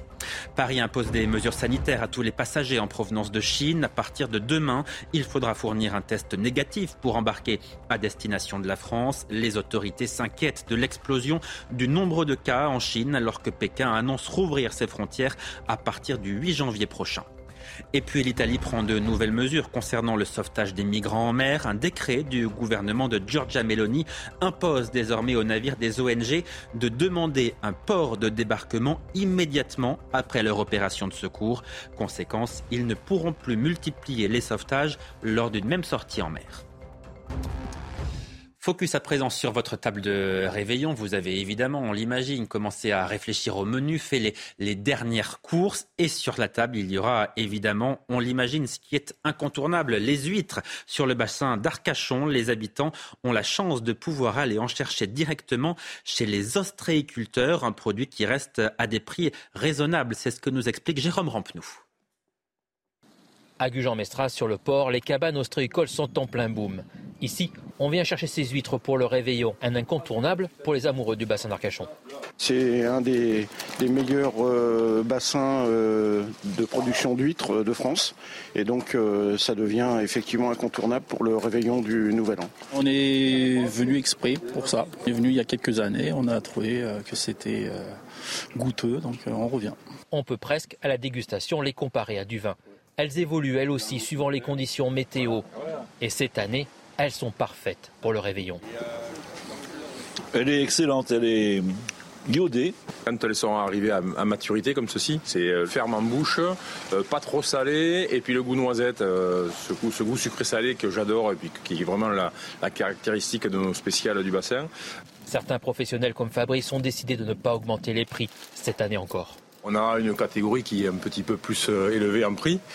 Euh, les spéciales un peu plus un peu plus corsées, un peu plus dans, un standard. Euh, mais autrement, celle-ci là qu'on passe, euh, que je viens d'ouvrir, c'est le même prix que l'année dernière. On n'a pas voulu jouer cette carte d'assommer encore plus les gens. Beaucoup d'inconditionnels n'attendent pas le réveillon pour venir déguster leurs huîtres avant de repartir avec leur bourriche pour la soirée du 31. Et en cette période de forte inflation, les applis anti-gaspi sont en, plein essor. Peut-être les avez-vous euh, utilisées pour préparer votre repas du euh, réveillon. Elles permettent à la fois aux, commerçants de sauver leurs invendus et aux consommateurs de faire des économies. Pour les fêtes de fin d'année, des, des, paniers garnis sont proposés à 5 euros avec des commerces comme Monoprix, Franprix ou encore Carrefour. Reportage de Sacha Robin et Sandra Chiombo. Lutter contre le gaspillage, réduire son budget course pour les fêtes tout en consommant des produits de qualité, c'est le bon plan proposé par l'application Phoenix. Elle présente des paniers garnis à moins 50% du prix initial en partenariat avec plusieurs commerces. Pour le consommateur, c'est assez simple. Euh, donc, il se rend sur l'application Phoenix. Euh, il a juste à rentrer quelques informations et ensuite, en fonction de sa localisation, il peut voir autour de lui tous les commerçants qui sont partenaires de l'appli et qui proposent des paniers euh, anti-gaspi, donc euh, ou festifs en ce moment par exemple. il peut le commander sur l'application et ensuite il se rend dans le commerce en question à l'heure indiquée sur l'application pour les récupérer. Dans ce supermarché ce jour-là, des paniers festifs sont proposés à 5 euros avec des produits apéritifs variés. J'ai des crevettes périme le 31. Donc là, aujourd'hui, on va en mettre euh, on va en mettre un. On prend tout ce qui est 30%, on regarde la date et on. Donc là, vous avez celle-ci. En cette période d'inflation, l'idée séduit les consommateurs. J'aime beaucoup cette appli parce que euh, ça permet vraiment de lutter contre le gaspillage et en plus ça permet de faire des économies puisque c'est moins cher donc euh, c'est tout bénéf pour tout le monde. C'est écologique et on nous offre une variété assez intéressante. Les paniers festifs proposés par Phoenix sont disponibles jusque mi-janvier chez les commerçants partenaires. D'autres sont en préparation sur plusieurs thématiques. Et vous restez avec nous, on se retrouve dans quelques minutes pour notre grand débat avec Elisabeth Lévy et Benjamin Morel. A tout de suite. Bonjour à tous et bon réveil. Merci de nous rejoindre en direct sur CNews et Europe 1. Place à présent à notre euh, débat 45 minutes pour tenter de décrypter, analyser l'information avec Elisabeth Lévy. Bonjour Elisabeth. Bonjour. Et j'accueille également Benjamin Morel. Soyez le bienvenu. Dans quelques heures, nous dirons donc adieu à 2022 et comme tous les ans à minuit, des dizaines de milliers de Français sont attendus euh, sur les Champs-Élysées où aura d'ailleurs lieu un spectacle pyrotechnique, un passage à la nouvelle année qui va s'effectuer sous haute sécurité. C'est ce que nous expliquent Sandra Chiombo et Léo Marcheguet. Pour que les Champs-Élysées restent la plus belle avenue du monde en ce réveillon du Nouvel An, le préfet de police de Paris a déployé un important dispositif de sécurité. Au total, 5400 policiers et gendarmes seront mobilisés à Paris et en petite couronne. Depuis ce vendredi jusqu'au 2 janvier, il est interdit de vendre et consommer de l'alcool dans le périmètre autour des Champs-Élysées.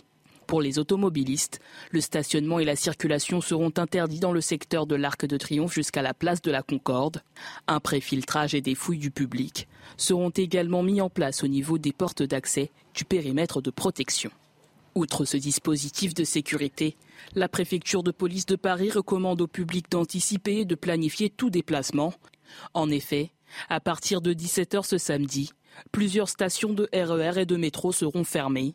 D'après la mairie de Paris, plus de 50 000 personnes sont attendues sur les Champs-Élysées. Alors Benjamin Morel, il y a aussi une sorte de tradition, je ne sais pas si on peut appeler ça comme ça, en France qui consiste chaque soir du Nouvel An à compter notamment le nombre de voitures brûlées. Euh, est-ce que d'abord nous sommes les seuls en Europe à connaître ce genre de phénomène Et comment est-ce qu'on explique les débordements qui tous les ans ont lieu le 31 décembre? Bah, on n'est pas les seuls, même si évidemment en France vous avez une singularité, mais c'est très très lié en réalité à la concentration des foules. Souvenez-vous de ce que l'on disait durant la Coupe du Monde. En fait, on a affaire à des groupes de casseurs, quelle que soit leur motivation. La plupart d'ailleurs, c'est euh, des motivations gratuites ou des motivations crapuleuses, qui cherchent un corps, un véhicule dans lequel s'infiltrer pour pouvoir commettre un certain nombre de méfaits. Plus vous avez de concentration de population, plus vous avez une difficulté à interpeller ces casseurs qui vont être présents dans ces concentrations de population, plus vous avez de personnes avinées qui leur permettent à la fois eh bien, de créer des effets de masse, etc., plus vous avez d'opportunités pour eux. Mhm.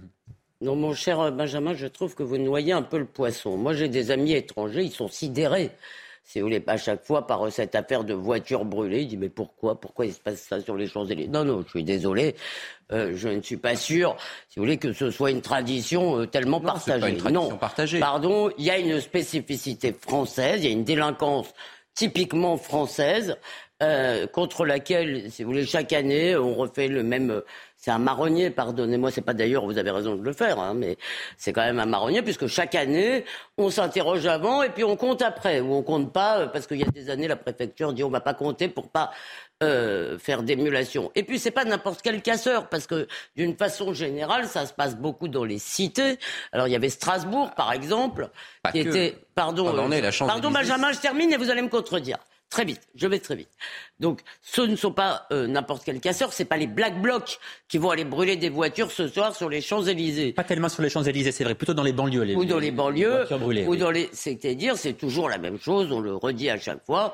C'est, ça concerne une partie si vous voulez, de, une partie, évidemment, une minorité de nos descendants euh, d'immigrés qui n'est pas intégrée, qui ne veut pas d'ailleurs s'intégrer, qui ne se reconnaît pas dans la France et qui, parce que on ne veut pas voir cela. Mais quand vous allez attaquer des gens, brûler des voitures, etc., c'est que vous ne vous sentez pas complètement partie prenante de cette société. C'est que vous voulez exprimer une sorte de défiance, de nique la France, de ce que vous voulez. On trouve ça très marrant. Et moi, ce qui me sidère, c'est qu'on connaît le problème.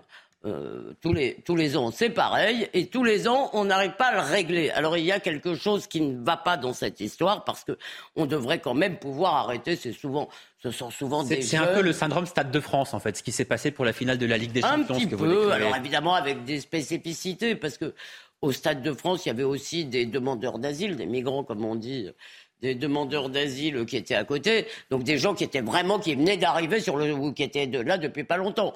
Là, on a aussi des gens parfaitement installés qui veulent juste exprimer, vous vous rappelez le film de, de qui était ce film La haine de Mathieu Kassovitz, voilà. Euh, je crois que c'était lui le réel. Hein. Mmh, Et bah, qui veulent exprimer leur haine, mmh. voilà. Alors Benjamin Morel vous répond. Oui, non.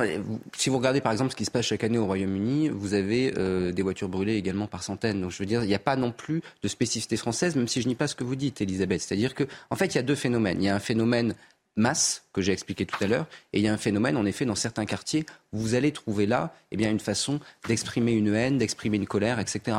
À chaque grand événement, parce qu'il s'agit de se faire entendre, parce que également vous avez une émulation sur les réseaux sociaux, etc., de se faire entendre pour expliquer que grosso modo on n'est pas d'accord. C'est un peu excusiste ça comme. Euh, Absolument pas, Elisabeth. Je n'excuse pas. J'essaie de comprendre un système qui est un système qui aujourd'hui va conduire certaines parties de la population à dire écoutez, j'emmerde la France et parce que j'emmerde la France, je vais brûler des voitures parce que je sais que un, ça va passer à la télévision et que deux, je vais faire. Non, alors euh, se faire entendre, ça suppose un langage. Quand on veut se faire entendre, si vous voulez, ça suppose d'articuler, d'articuler un point de vue. Et là, c'est pas le cas. Et moi, je suis quand même frappé par euh, l'information qui nous a été donnée tout à l'heure.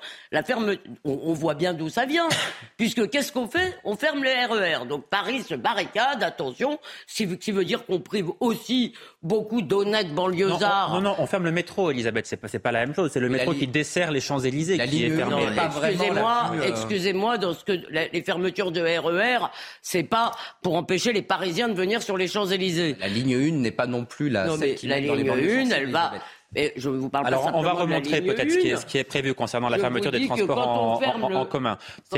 C'est RER. Non, c'est le, le RER à Charles de Gaulle Étoile. C'est une station du RER qui, est fermée, mais ce sont les stations qui se trouvent sur les Champs-Élysées et bah pas celles qui desservent les banlieues. Dire, ça veut bien dire, si vous voulez, que c'est pas des honnêtes. Et, et, je veux dire, on, on prive là des gens parfaitement honnêtes et pacifiques de venir, si elles ont envie, faire la fête sur les Champs-Élysées, parce que la réalité, c'est qu'aujourd'hui, vous, même vous êtes un parent, euh, vous, jamais vous laissez vos mômes dire ah ben je vais euh, faire la fête sur les Champs-Élysées ce soir. Jamais. Écoutez, il y aura 50 000 personnes ce soir sur les Champs-Élysées. En tout cas, c'est le nombre de personnes qui sont euh, attendues pour faire la fête et on verra bien si ça se passe bien. Généralement, sur les Champs-Élysées, ça, se passe plutôt bien. C'est ailleurs que souvent ça, peut dégénérer. Benjamin Morel pour le mot de la fin.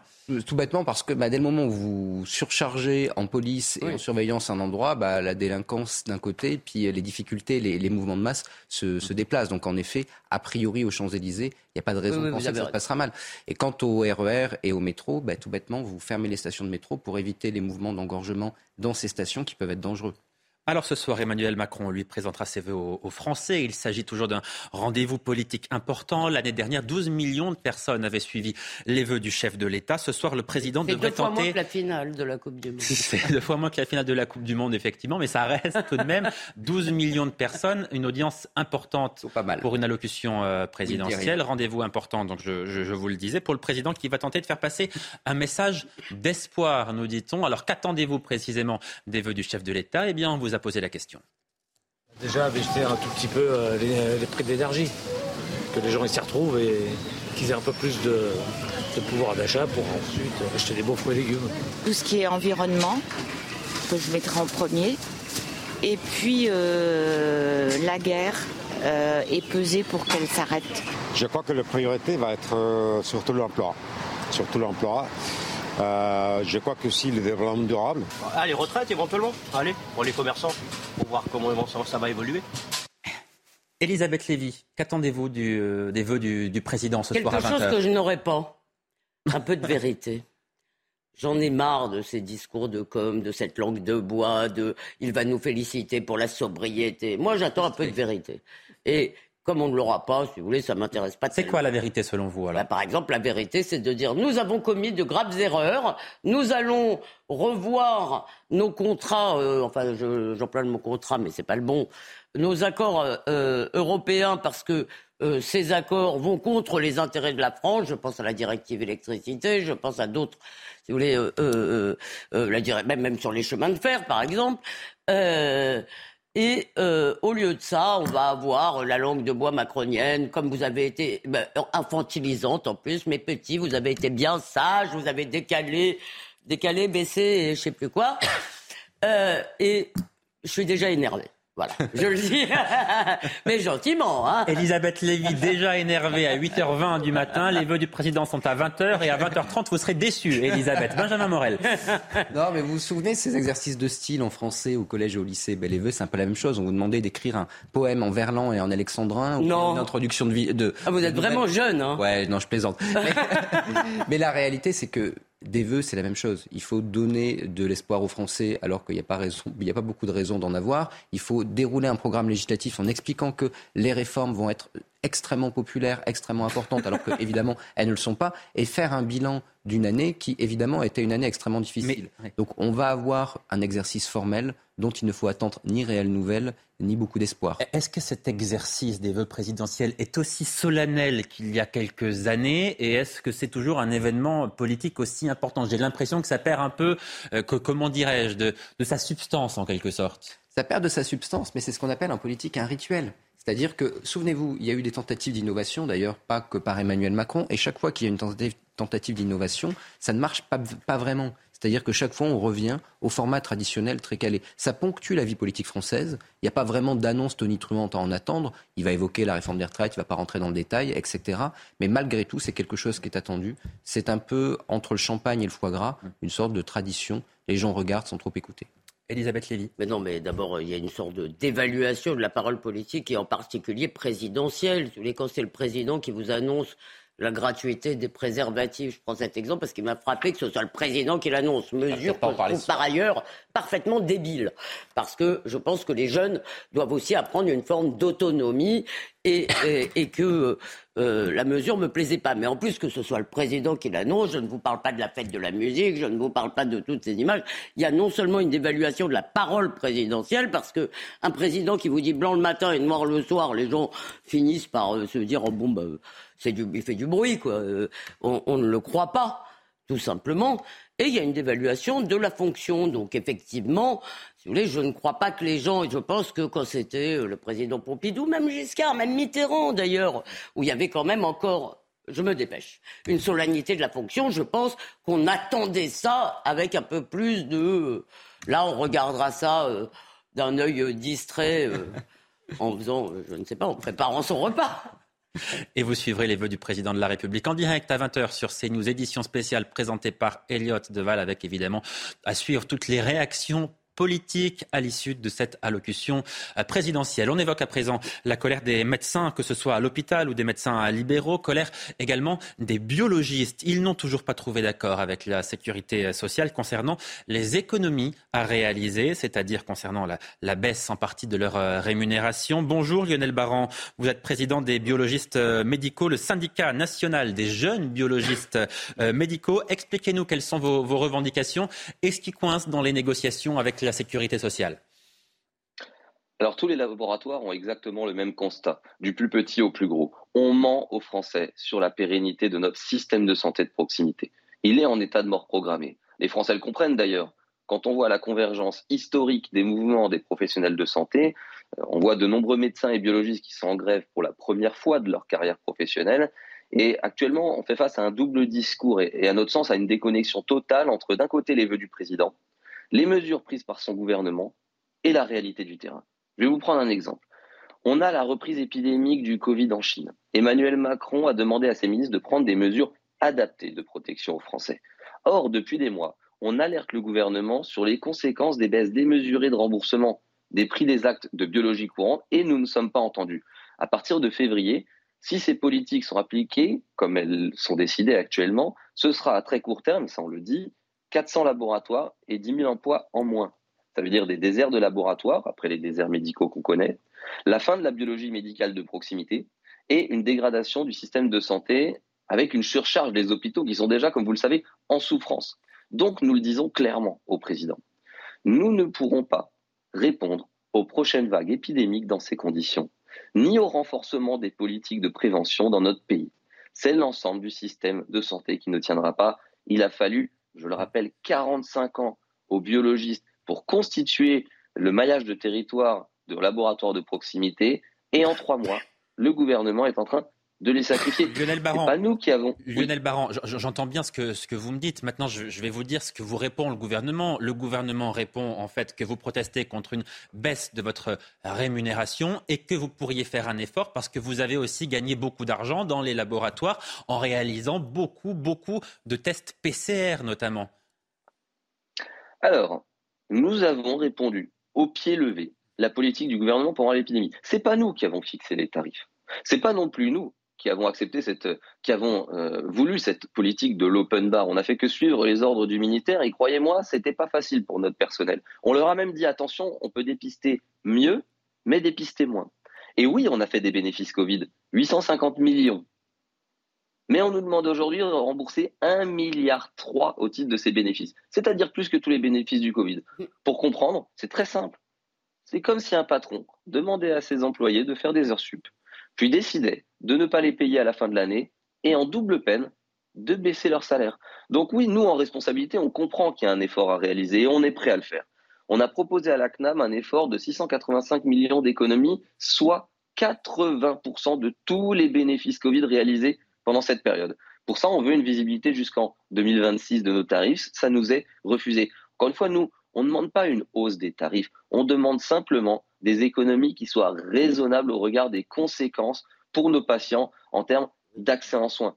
Et, notre conclusion, c'est que protéger la santé des Français au quotidien, investir, développer une médecine de, pointe et souveraine, ce n'est pas l'objectif du gouvernement et actuellement le dialogue est bloqué. Lionel Barran, précisément, vous le dites, le, dialogue est bloqué, vous n'avez pas trouvé d'accord avec l'assurance maladie et vous appelez à un janvier noir. Concrètement, qu'est-ce que ça signifie? Ça signifie que vous appelez à une nouvelle grève au mois de janvier de manière à ce que euh, les laboratoires soient en partie euh, fermés, c'est bien cela? Oui, on est, on, est, on est dans une impasse avec l'assurance maladie. Donc, nous annonçons dès ce lundi un janvier noir. Un janvier noir pour éviter des années noires.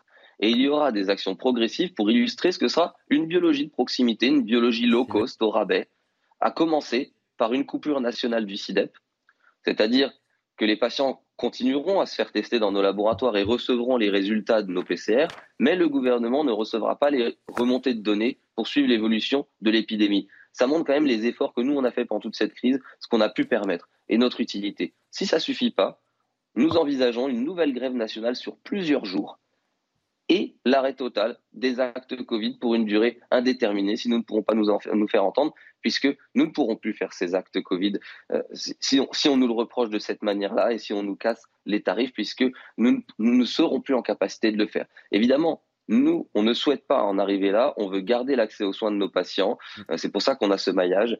Et donc, c'est au gouvernement de prendre ses responsabilités et mmh. de ne pas prendre la population en otage. Et nous faisons un appel solennel au président de la République pour clarifier sa stratégie pour les années à venir. Voulez-vous mettre fin à la biologie médicale de proximité, Monsieur le Président, ou appelez-vous de vos voeux à une biologie médicale de pointe, souveraine, pour tous et partout. Merci beaucoup Lionel Baran d'avoir été avec nous. Je rappelle que vous êtes président des biologistes médicaux. Merci donc et je rappelle évidemment qu'aucun accord n'a été trouvé avec l'assurance maladie et que vous envisagez donc cette grève pour le mois de janvier si aucun accord n'est trouvé euh, d'ici là. C'est vrai ben, Benjamin Morel, on se dit ça va mal chez les médecins libéraux, ça va mal à l'hôpital. Les biologistes qui ont déjà fait euh, deux grèves, euh, on sait les répercussions que ça peut avoir sur le système de santé. Les Français ne peuvent pas faire leurs analyses, on ne peut pas se faire tester c'est quand même là pour le système de santé.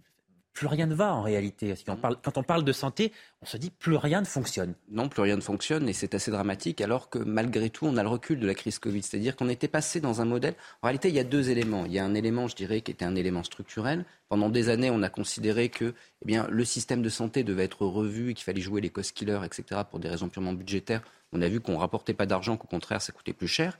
Et de l'autre côté, eh bien, on a eu un paradigme pré-Covid qui a montré qu'il était fondamentalement défaillant, que ce soit en termes de gestion de l'hôpital, en termes de médecine de ville, etc. Le problème, c'est qu'on n'a pas changé ce paradigme. Aujourd'hui, on en est encore à évaluer des choses que l'on sait déjà, alors que euh, profondément, eh bien, il serait temps d'agir. Souvenez-vous, la première action de François Braun, lorsqu'il arrive au ministère, c'est de demander une mission flash sur les urgences, alors qu'on connaissait l'état de nos urgences et qu'on savait qu'il fallait agir très très vite et qu'on était à ce moment-là en pleine crise justement des urgences. Donc on voit qu'actuellement aucune décision n'est prise, pas au niveau du ministère de la Santé, ça ne joue pas là en réalité, ça joue à Bercy et à l'Élysée. Aucune euh, décision réelle n'est prise pour revoir les fondamentaux de notre système de santé et en attendant, bien on procrastine. Elisabeth Lévy, on, dit que le mois de janvier sera un mois un peu chaud pour le gouvernement. Il y a la réforme des retraites, on s'attend peut-être à des nouvelles grèves à la SNCF. Là, ce sont les, médecins qui sont mécontents. Médecins, sur, le, système de santé. Exactement, les, médecins libéraux, etc. Euh, effectivement, euh, le gouvernement, là, est confronté quand même à un mur de problèmes, manifestement. Oui, alors bon, il faut faire attention parce que vous savez, on annonce toujours des automnes chauds, des printemps chauds, mm. et ça n'arrive pas toujours parce que peut-être les gens sont aussi fatigués, résignés, épuisés. Euh, donc ça, mais, il y a, des revendications dans bon nombre de secteurs. En revanche, moi, je voudrais dire un mot sur le système de santé, parce que j'en ai un peu assez de ce débat où la conclusion est toujours la même. D'ailleurs, c'est la même chose pour à peu près tout. C'est il faut payer plus. Et Excusez-moi, non, Benjamin, je vous ai. Non, non, mais je, je vous allez vos protester. merveilleux. Je sais que vous allez protester. mais non. et, et, euh, et moi, je crois qu'à un moment, si vous voulez, on paye trop de tous les côtés. La France est la championne des prélèvements obligatoires en tout genre. Quand vous avez une entreprise, une petite entreprise, si vous voulez, vous devenez dingue. Euh, tellement on vous demande de tous les côtés, tous les jours, vous recevez des trucs pour payer quelque chose. dire et les gens sont découragés de travailler. Donc, il faut faire attention. On ne va pas améliorer le système de santé en remettant à chaque fois, en demandant aux Français de remettre au pot. Il y a un véritable problème de gestion. Et pour moi, il y a deux choses. Il y a, et là-dessus, euh, nous allons être d'accord, une suradministration. On en a tous parlé. Et comme l'a noté Benjamin, dans ce pays, on a un problème avec les diagnostics, parce que les diagnostics sont faits, mais on s'en fiche. Il faut que chacun ressorte son petit machin, sa mission flash, sur ceci. Alors qu'en fait, on sait bien qu'il y a une suradministration, que les ARS n'ont pas joué un rôle des plus positifs, y compris dans la crise du Covid. Mais le deuxième, c'est que les gens se sont habitués à ce que les dépenses de santé se soient illimitées. Et je suis persuadé qu'il y, a un certain nombre d'examens mmh. qu'on demande que les patients, parce que les patients vont voir un médecin, s'il ne leur fait pas une ordo comme ça, ils ne sont pas contents, vu qu'ils ne payent pas. Et moi, je suis très contre ce système du tiers payant. Je pense que si les gens avançaient au moins une partie de l'argent, ce qui n'est de moins en moins le cas, au moins ils sauraient ce que ça coûte. Les gens ne savent absolument pas ce que coûte ce qu'ils consomment en termes de, médecine. Et là, je crois qu'il faut aussi demander aux patients d'être raisonnables. Il y a des examens qui sont tout à fait indispensables, urgents. Il faut qu'on puisse les faire dans des bonnes conditions. Il y a aussi des choses de confort, si vous voulez. On n'a pas besoin de, d'autant, à mon avis, je pense qu'il faut quand même aussi responsabiliser les patients.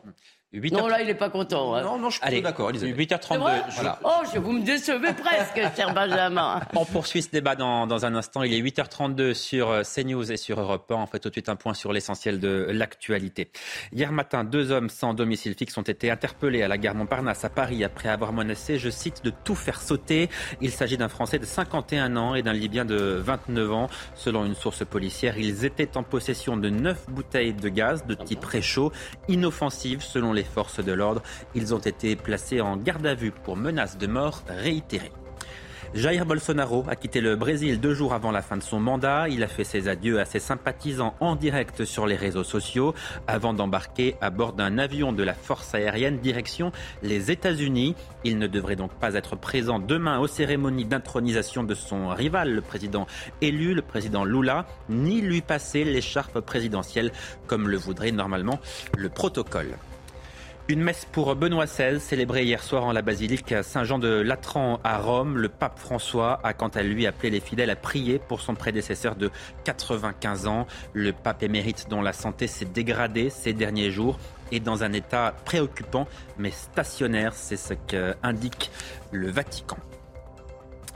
Revenons à nos débats donc et à cette situation critique pour le système de santé. Certains départements sont d'ailleurs plus touchés que d'autres par l'effondrement de ce système. C'est le cas de l'Eure-et-Loire où certains médecins libéraux de la maison de garde de Chartres ont fait valoir leur droit de retrait. Ils protestent contre les conditions dans lesquelles ils sont contraints de recevoir leurs patients. Euh, en réponse, pour faire face à la situation tendue dans les hôpitaux, la préfecture a, décidé de réquisitionner les professionnels de santé. La préfète de Réloire et Julien Côté, qui est président de l'Ordre des médecins de ce département. Nous avons 230 médecins seulement pour 100 000 habitants, ce qui nous met derrière la Seine-Saint-Denis euh, en nombre de médecins généralistes. Nous avons vécu aussi un engorgement des urgences, puisque à cette même période par jour, nous avons à peu près 600 personnes aux urgences.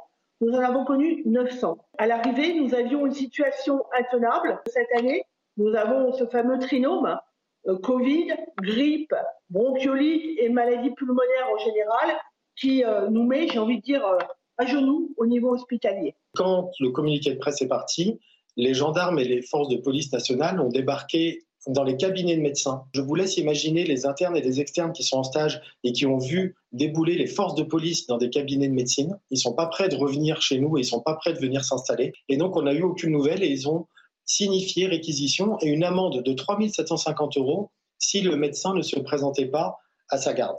Quelle est la justification? La justification, c'est qu'on est en pleine triple épidémie euh, et qu'il faut absolument qu'il y ait une garde maintenue. Alors moi, je, je suis étonné parce qu'on nous parle de cette triple épidémie depuis quelques jours, quelques semaines, mais moi, je vois le système en mode dégradé depuis des années.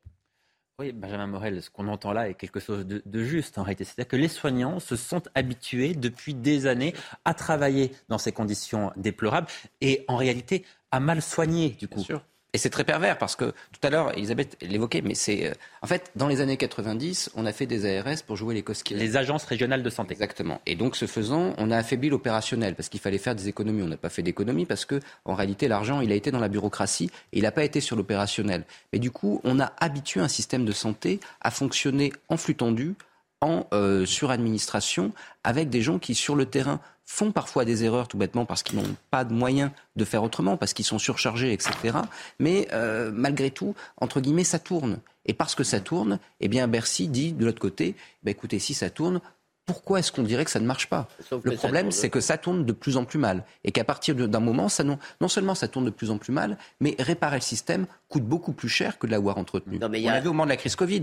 et on va le voir bientôt. C'est-à-dire que lorsqu'on va vouloir reconstruire, parce qu'on va devoir reconstruire notre hôpital, eh bien, l'investissement pour arriver à le reconstruire va être bien plus important que l'entretien qu'il aurait nécessaire. Elisabeth Lévy. Il y a un véritable problème. Et là encore, on paye des décisions comme nous payons des décisions prises il y a 10 ans, il y a 5 ans. Nous, prenons, nous payons des décisions euh, graves. C'est que, euh, compte tenu euh, de la faiblesse aujourd'hui de la médecine libérale, et je parle de faiblesse numérique évidemment, je parle du fait que, parce que nous avons une chose merveilleuse en France, et c'est le cœur du système, c'est le choix du médecin. vous voulez, vous êtes remboursé par la sécurité sociale, mais vous avez quand même la c'est pas comme en Angleterre. Vous avez, c'est pas, ce ne sont pas des fonctionnaires. Et évidemment, cette affaire de numerus clausus qu'un enfant de 15 ans, allez, quelqu'un qui venait, mettons 20 ans, disons un, jeune de 20 ans pouvait à peu près anticiper, puisque c'est très facile, la démographie, c'est sur, des choses aussi simples, c'est pas que la démographie c'est facile, mais ça, si vous voulez, on pouvait extrapoler très facilement, donc tout le monde pouvait deviner. Et anticiper qu'on allait manquer de médecins, ce Évidemment. Que Et donc, si vous voulez, ça met une sorte de pression énorme sur l'hôpital où atterrissent des gens qui n'ont rien à y faire, tandis que des gens qui devraient y être reçus ne peuvent pas y être reçus, tout simplement parce que c'est dramatique. Vous êtes un parent, vous habitez dans un... Nous, évidemment, on habite en région parisienne, alors euh, on ne le subit pas euh, personnellement. C'est pas, pas, tant que il ça. Beaucoup, il y a beaucoup de tensions chez les généralistes. Il y a des tensions, mais malgré tout, vous trouvez un médecin. Vous êtes un parent, vous avez un môme euh, qui a 42 fièvres, vous vous affolez, vous trouvez un mm-hmm. médecin, vous trouvez un hôpital, vous appelez SOS médecin. Et si vous voulez, c'est c'est terrible parce que tout ça atterrit à l'hôpital alors que euh, normalement la médecine libérale, la médecine de ville, et moi je crois que c'est ça le gros point faible du système. Et encore une fois, on paye une chose, je termine juste là-dessus Johan, c'est que les gens qui nous gouvernent, et c'est peut-être à travers de la démocratie, mais aussi c'est un manque de prise en compte de l'intérêt général, les gens qui nous gouvernent ont beaucoup de mal à réfléchir à euh, une date qui soit après leur réélection. Eh bien, excusez-moi, De Gaulle n'aurait jamais construit, ni euh, euh, De Gaulle et Pompidou et toute cette génération n'aurait jamais rien construit, ni le TGV, ni Ariane, ni Airbus, ni tout ça, si ils avaient eu cette courte vue. je crois que c'est un problème qu'on retrouve dans beaucoup de dossiers, en fait. Allez, on change de sujet. À partir de demain. Vous avez quelque chose de gai à nous proposer Écoutez, on, va, on va, on va revenir, on, va revenir sur ce qui s'est passé en 2022. Les événements politiques de, de 2022. Il n'y a, rien de très réjouissant. non, là, sincèrement, je vois pas bien euh, de, réjouissant. On, va, on va parler de la table du réveillon. Voilà, ah, c'est quand même. Mal, ça. Voilà. Voilà. Un, bon repas, repas de fête, on, va en parler. Mais avant cela, on, revient donc sur ce, changement sur les factures d'électricité et de gaz. Changement à partir de, demain, puisque vous savez peut-être que le bouclier tarifaire mis en place par le gouvernement et qui protégeait jusqu'à présent une, une, grande partie des Français, eh bien ce bouclier tarifaire va évoluer. Résultat, eh bien les tarifs réglementés vont augmenter de 15%. Ce sera donc beaucoup plus, même pour la plupart des entreprises et, pour des communes. À Migène, dans Lyon, le maire de la ville a donc pris une décision radicale. Le chauffage du local des Restos du Cœur ne sera plus payé par la municipalité. Alors voilà ce que dit le, maire de la ville. Il dit j'ai un million d'euros d'économies à trouver sur un budget de 8,9 millions. C'était ça ou supprimer des postes de fonctionnaires ou augmenter les impôts. L'augmentation des prix du gaz et de l'électricité pour cette commune est de 3 à 400 Alors, ça signifie, ça signifie que la facture va, va, être multipliée par 3 ou par 4 pour cette commune. C'est déjà le cas pour les communes et d'ailleurs un certain nombre de maires envisageaient de faire une grève. Euh, mais euh, alors je ne connais pas la situation de Migène, si vous voulez, mais je connais la situation globale de la France et des collectivités locales, si vous voulez, il dit c'était ça ou supprimer des postes de fonctionnaires. Eh bien, supprime des postes de fonctionnaires. Ah, euh, excusez-moi, mais là, on est. Non, mais pardon, euh, je trouve on sait parfaitement que la décentralisation a créé plus le clientélisme en réalité, a créé des postes et des postes et des postes de fonctionnaires territoriaux qui honnêtement ne sont pas tous indispensables. Eh bien oui, il pourrait le faire. En revanche, il y a une véritable situation très compliquée des communes et là, je voudrais redire ma colère, pardon. Je vais essayer de le dire froidement. Mais là encore, pourquoi paye-t-on l'électricité aussi cher alors que nous produisons l'électricité la moins chère d'Europe pratiquement? Peut-être pas de Scandinavie aussi, euh, mais en tous les cas, une des, une des, électricités les moins chères, les plus abondantes, les plus souveraines. Enfin bon, je veux dire, pourquoi payons-nous cette électricité aussi chère? Parce que sous la pression allemande, et je vous renvoie à l'audition de M. Proglio qui est devant la euh, commission énergie de l'Assemblée nationale et je mets au défi quiconque de regarder ça sans s'attraper un coup de sang et de colère. Sous la pression allemande, nous avons détruit EDF et nous avons accepté une réglementation des tarifs de l'électricité qui est juste folle. C'est-à-dire que nous payons. Alors j'ai entendu euh, Nicolas Meillan dire sur euh, notre plateau euh, que on produisait à 50 euros, donc le mégawatt, je suppose, et on, on, vend, on achète à, à 500. Alors je ne sais pas si ce sont les bons chiffres, c'est peut-être pas 50 et 500, mais ce qui est sûr, si vous voulez, c'est que le prix que nous payons l'électricité n'a strictement rien à voir avec notre compétence industrielle, en tous les cas la compétence industrielle d'un de, nos anciens fleurons EDF que nous avons réussi à mettre par terre. Donc, ça n'est pas la faute de l'Ukraine, enfin de la guerre en Ukraine, même si ça, évidemment, ça joue, ça crée des tensions. Ça n'est pas la faute à pas de chance, c'est la faute à des gens qui se sont couchés devant l'Allemagne, qui se sont couchés devant l'Union européenne, devant une, une bruxellisation complètement stupide du prix de l'énergie, et voilà, et on est dans la panade à cause de ça. Euh, Benjamin Morel, ce qui est certain, c'est que l'électricité, en cette fin d'année, et ça sera davantage le cas en 2023, est devenue un produit de luxe. Ah, c'est un produit de luxe et le problème, c'est que pour faire fonctionner une économie quelle qu'elle soit, il faut une source d'énergie. Quand vous regardez les différentes révolutions industrielles, elles sont toutes liées à une source d'énergie. Donc pas d'énergie, pas d'industrie, pas de commerce, pas de boulangerie, bref, rien qui ne fonctionne, évidemment une économie qui s'écroule. Donc c'est en effet un tantinet embêtant, si vous voulez. C'est pas qu'une question de facture pour l'un et l'autre. En réalité, c'est une vraie question d'intérêt général. Et je rejoins tout à fait Elisabeth, là-dessus on est absolument d'accord. Il y a trois grandes erreurs. Il y a l'erreur très connue aujourd'hui qui est celui de notre parc nucléaire.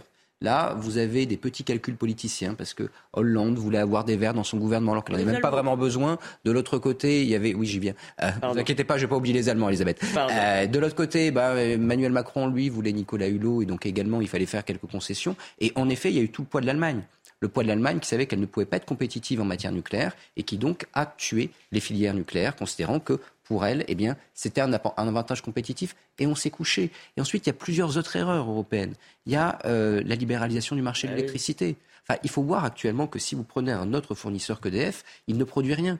Il n'y a pas de centrale nucléaire des autres fournisseurs. C'est un trader, c'est-à-dire qu'il rachète à moindre coût l'électricité à EDF et il vous la revend en règle générale à des prix qui peuvent l'intéresser, qui sont parfois moins chers pour vous attirer parce qu'il faut bien attirer le chaland et qui ensuite deviennent plus chers. Et donc là, on a un problème. Ce système-là est absurde. Il est imposé par l'Union européenne. L'autre élément, évidemment, eh bien, c'est ce marché européen de l'électricité qui est totalement absurde, calé pour faire plaisir aux Allemands sur les prix du gaz. Et là, je suis désolé, mais si des pays aussi eurosceptiques, euh, fascisoïdes que l'Espagne ou le Portugal ont pu sortir de ce marché, nous devrions également pouvoir le faire sans trop perdre de plumes. Je plus sois.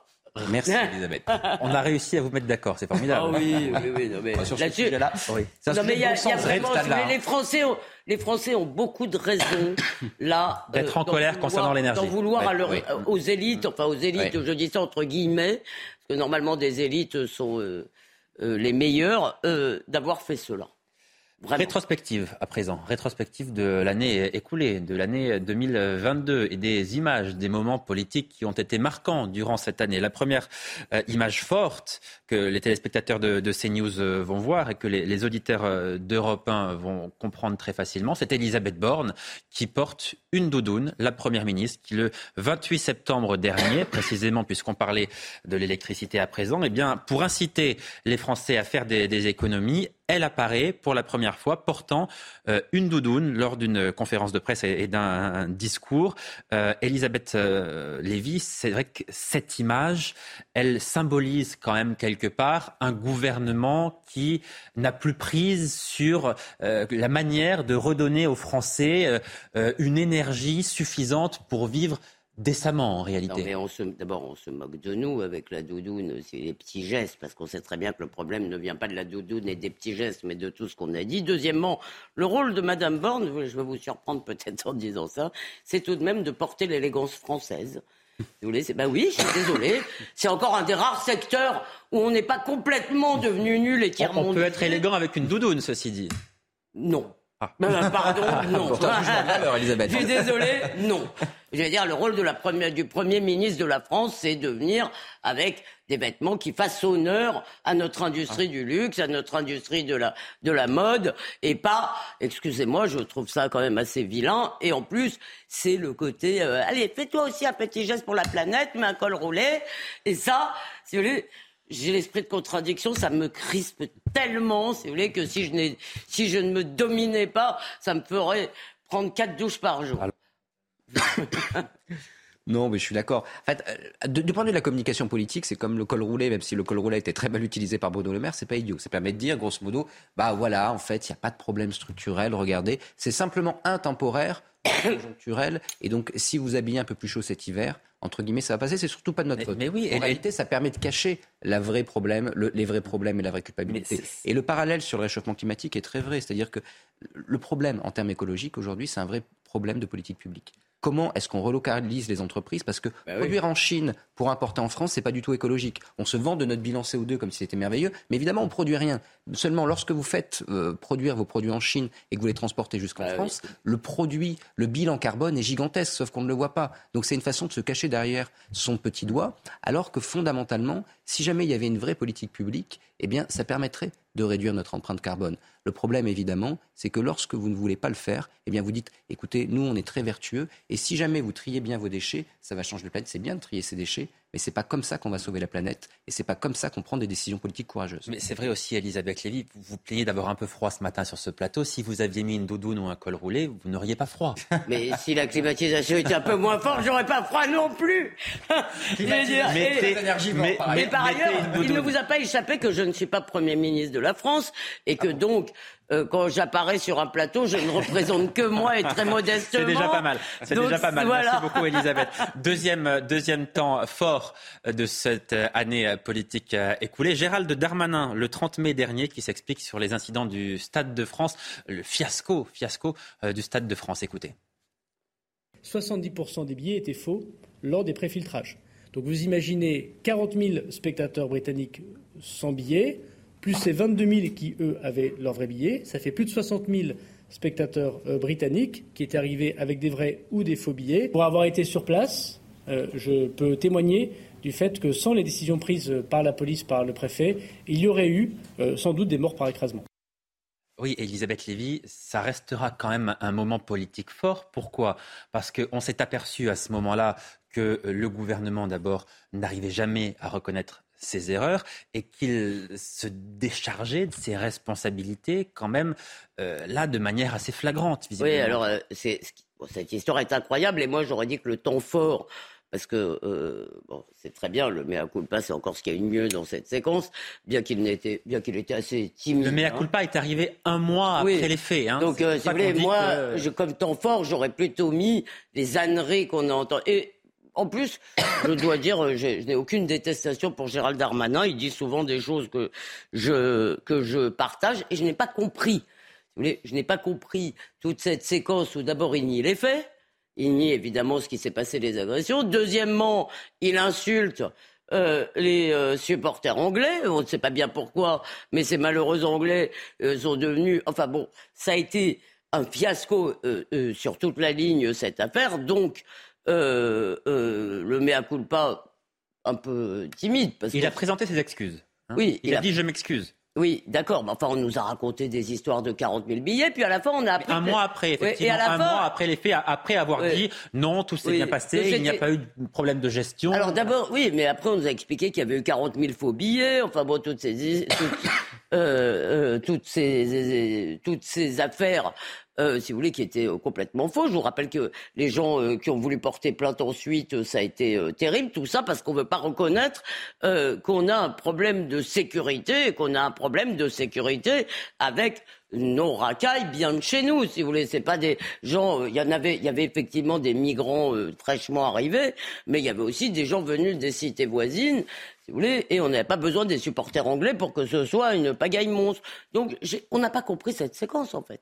Je ne sais pas si vous, vous l'avez. Si, Peut-être Benjamin va m'éclairer, mais. Est-ce que cette séquence, elle restera? Est-ce que c'est une séquence qui euh, a marqué le début de quinquennat, mais est-ce qu'on s'en souviendra à la fin du mandat d'Emmanuel Macron, par exemple, où c'est quelque chose dont on a beaucoup parlé, mais qui, qui finalement sera peut-être anecdotique d'ici quelques années Ça dépend de nous, en fait. Oui, ça dépend de nous. Et puis moi, je prends la version du gouvernement. Il ne faut pas oublier non plus que depuis le XIIIe siècle, l'Angleterre est le principal problème de notre pays. Je plaisante. non, non, non. je ne veux pas me fâcher avec nos amis anglais.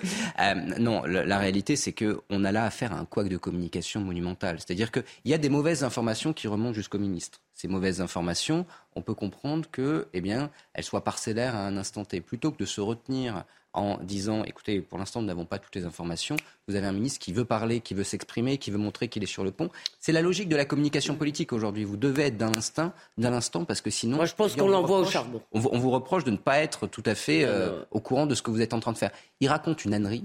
Et cette ânerie, il y tient, il s'y accroche pendant un mois. Et là, vous avez tout un phénomène ensuite qui n'est plus de la, qui devient de la malhonnêteté du point de vue de la communication politique. C'est-à-dire que vous allez tirer les faits dans un sens qui n'est pas celui auquel vous savez très très bien qu'il se réfère et qu'il vous renvoie, et vous parvenez à faire d'une affaire quelque chose qui, à l'origine, si ça avait été bien géré, n'aurait pas été. Si Gérald Darmanin est arrivé en disant oui, il y a un problème de délinquance. Oui, aujourd'hui, au Stade de France, regardez même, moi je suis ministre de l'Intérieur, c'est mon logiciel, il faut renforcer la sécurité en France, ce qui vient de se passer n'est pas tolérable. Eh bien, là, tout le monde applaudissait des deux mains Gérald Darmanin. Le fait qu'il s'enferme dans cette affaire est dramatique. Après, euh, vous savez. Dramatique et, pardon, je voudrais juste. D'abord, dramatique et mystérieux. Il y a aussi eu.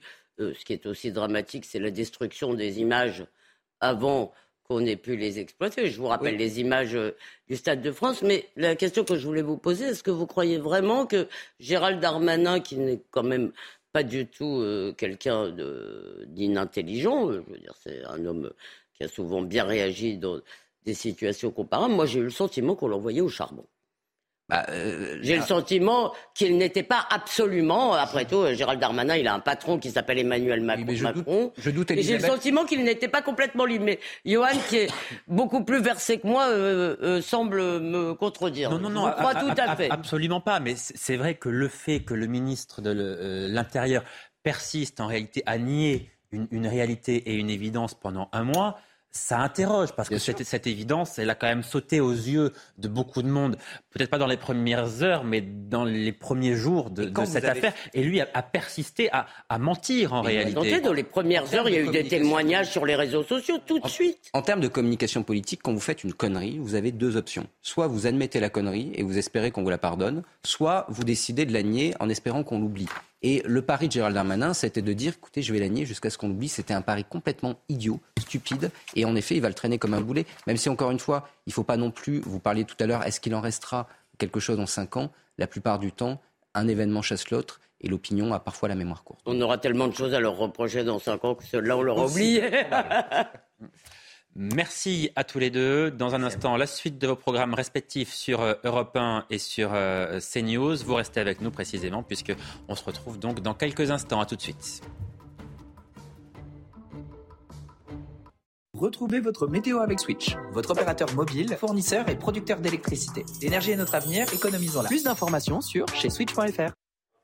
Grande prudence en Bretagne avec ces fortes pluies qui continuent à tomber sur les côtes d'Armor, euh, sur le Finistère, mais également du côté euh, du euh, Pas-de-Calais. Les vents sont également très puissants, plus de 100 km à l'heure. Les vagues sont importantes aussi le long du littoral. Ça commence quand même à s'améliorer sur l'île de France, sur la moitié sud. Très beau temps en prévision. Sur les massifs, des conditions très ensoleillées. Par contre, un petit coin d'humidité et de nuages en direction du golfe du Lion. Prudence sur les crêtes pyrénéennes avec le vent violent également. Au cours de l'après-midi, la situation continue à s'améliorer. Le soleil remonte, il gagne euh, du terrain sur une large partie du pays. Les pluies s'affaiblissent peu à peu en Bretagne, en Normandie. Par contre, le vent reste toujours très violent sur les Finistères et les cours d'eau peuvent toujours réagir. Donc prudence, risque d'inondation de ce côté-là. Toujours des nuages sur le golfe du Lion et les Cévennes. Les températures sont extrêmement douces. On a déjà battu des records ce matin à Lille, à Charleville, Mézières euh, Sur Paris, 14 degrés prévus euh, ce matin et 15 en direction euh, de Bayonne. Au cours de l'après-midi, eh bien, a priori, ce sera le 31 décembre, le plus doux jamais enregistré en France depuis le début des relevés météo. 16 degrés à Paris, 19 à Bordeaux et localement, on peut monter encore plus haut au pied des Pyrénées. C'était votre météo avec Switch, votre opérateur mobile, fournisseur et producteur d'électricité. L'énergie est notre avenir, économisons-la. Plus d'informations sur chez switch.fr. Il est tout juste 9h. Merci d'être avec nous en direct sur euh, CNews. Soyez les bienvenus dans votre matinale week-end avec euh, aujourd'hui Elisabeth Lévy qui est toujours avec nous. Rebonjour Elisabeth. Benjamin Morel. Bonjour. Merci également à vous d'être euh, avec nous. Et voici tout de suite les titres de votre journal de 9h. 90 000 policiers et gendarmes seront mobilisés la nuit prochaine pour faire en sorte que le changement d'année se passe sans incident. À Paris, c'est notamment sur les Champs-Élysées que se concentre l'attention des forces de l'ordre. Plusieurs dizaines de milliers de personnes personnes y sont attendues un peu avant minuit. Le détail du plan de sécurité pour la soirée du réveillon à suivre dans ce journal. Avant de célébrer les 12 coups de minuit et le passage à 2023, Emmanuel Macron présentera ses vœux aux Français. Une allocution qui sera enregistrée en fin de journée à l'Elysée. Face aux difficultés grandissantes, le président veut rassurer les Français. Des Français notamment préoccupés par l'inflation, une hausse des prix qui aura marqué l'année 2022. Pour y faire face, les applis anti-gaspillage sont en, en plein essor. C'est d'ailleurs l'un des bons plans de ce réveillon. Comment faire ses courses? À moindre coût Toutes les explications dans ce Dans quelques heures, nous euh, dirons donc euh, adieu, adieu à, 2022. Comme tous les ans, à, minuit, des dizaines de milliers de Français sont attendus sur les Champs-Élysées, où aura d'ailleurs lieu un, spectacle pyrotechnique, un passage à la nouvelle année qui va s'effectuer sous haute sécurité, comme nous l'expliquent Sandra Tchombo et Léo Marcheguet. Pour que les Champs-Élysées restent la plus belle avenue du monde en ce réveillon du Nouvel An, le préfet de police de Paris a déployé un important dispositif de sécurité. Au total, 5400 policiers et gendarmes seront mobilisés à Paris et en Petite Couronne. Depuis ce vendredi jusqu'au 2 janvier, il est interdit de vendre et consommer de l'alcool dans le périmètre autour des Champs-Élysées. Pour les automobilistes, le stationnement et la circulation seront interdits dans le secteur de l'Arc de Triomphe jusqu'à la place de la Concorde. Un préfiltrage et des fouilles du public seront également mis en place au niveau des portes d'accès du périmètre de protection. Outre ce dispositif de sécurité, la préfecture de police de Paris recommande au public d'anticiper et de planifier tout déplacement. En effet, à partir de 17h ce samedi, plusieurs stations de RER et de métro seront fermées. D'après la mairie de Paris, plus de 50 000 personnes sont attendues sur les Champs-Élysées. Elisabeth Lévy, est-ce que ces, incidents dont, on parle et qui, c'est vrai, ont lieu quand même chaque année, disons-le, c'est, dire, c'est une sorte de tradition. Est-ce qu'ils sont inéluctables ou est-ce qu'on peut finalement avoir une bonne surprise? Oh bah, euh, je ne crois pas qu'on aura une bonne surprise tant qu'on ne changera pas de politique. C'est-à-dire que si les gens sont à peu près sûrs de l'impunité, et encore une fois, ce n'est pas euh, Benjamin l'a fait remarquer tout à l'heure à juste raison, euh, ce n'est pas sur les Champs-Élysées qu'il risque d'y avoir le plus de problèmes avec une présence policière assez massive, les stations de RER, la station de RER Charles de Gaulle étoile fermée, etc.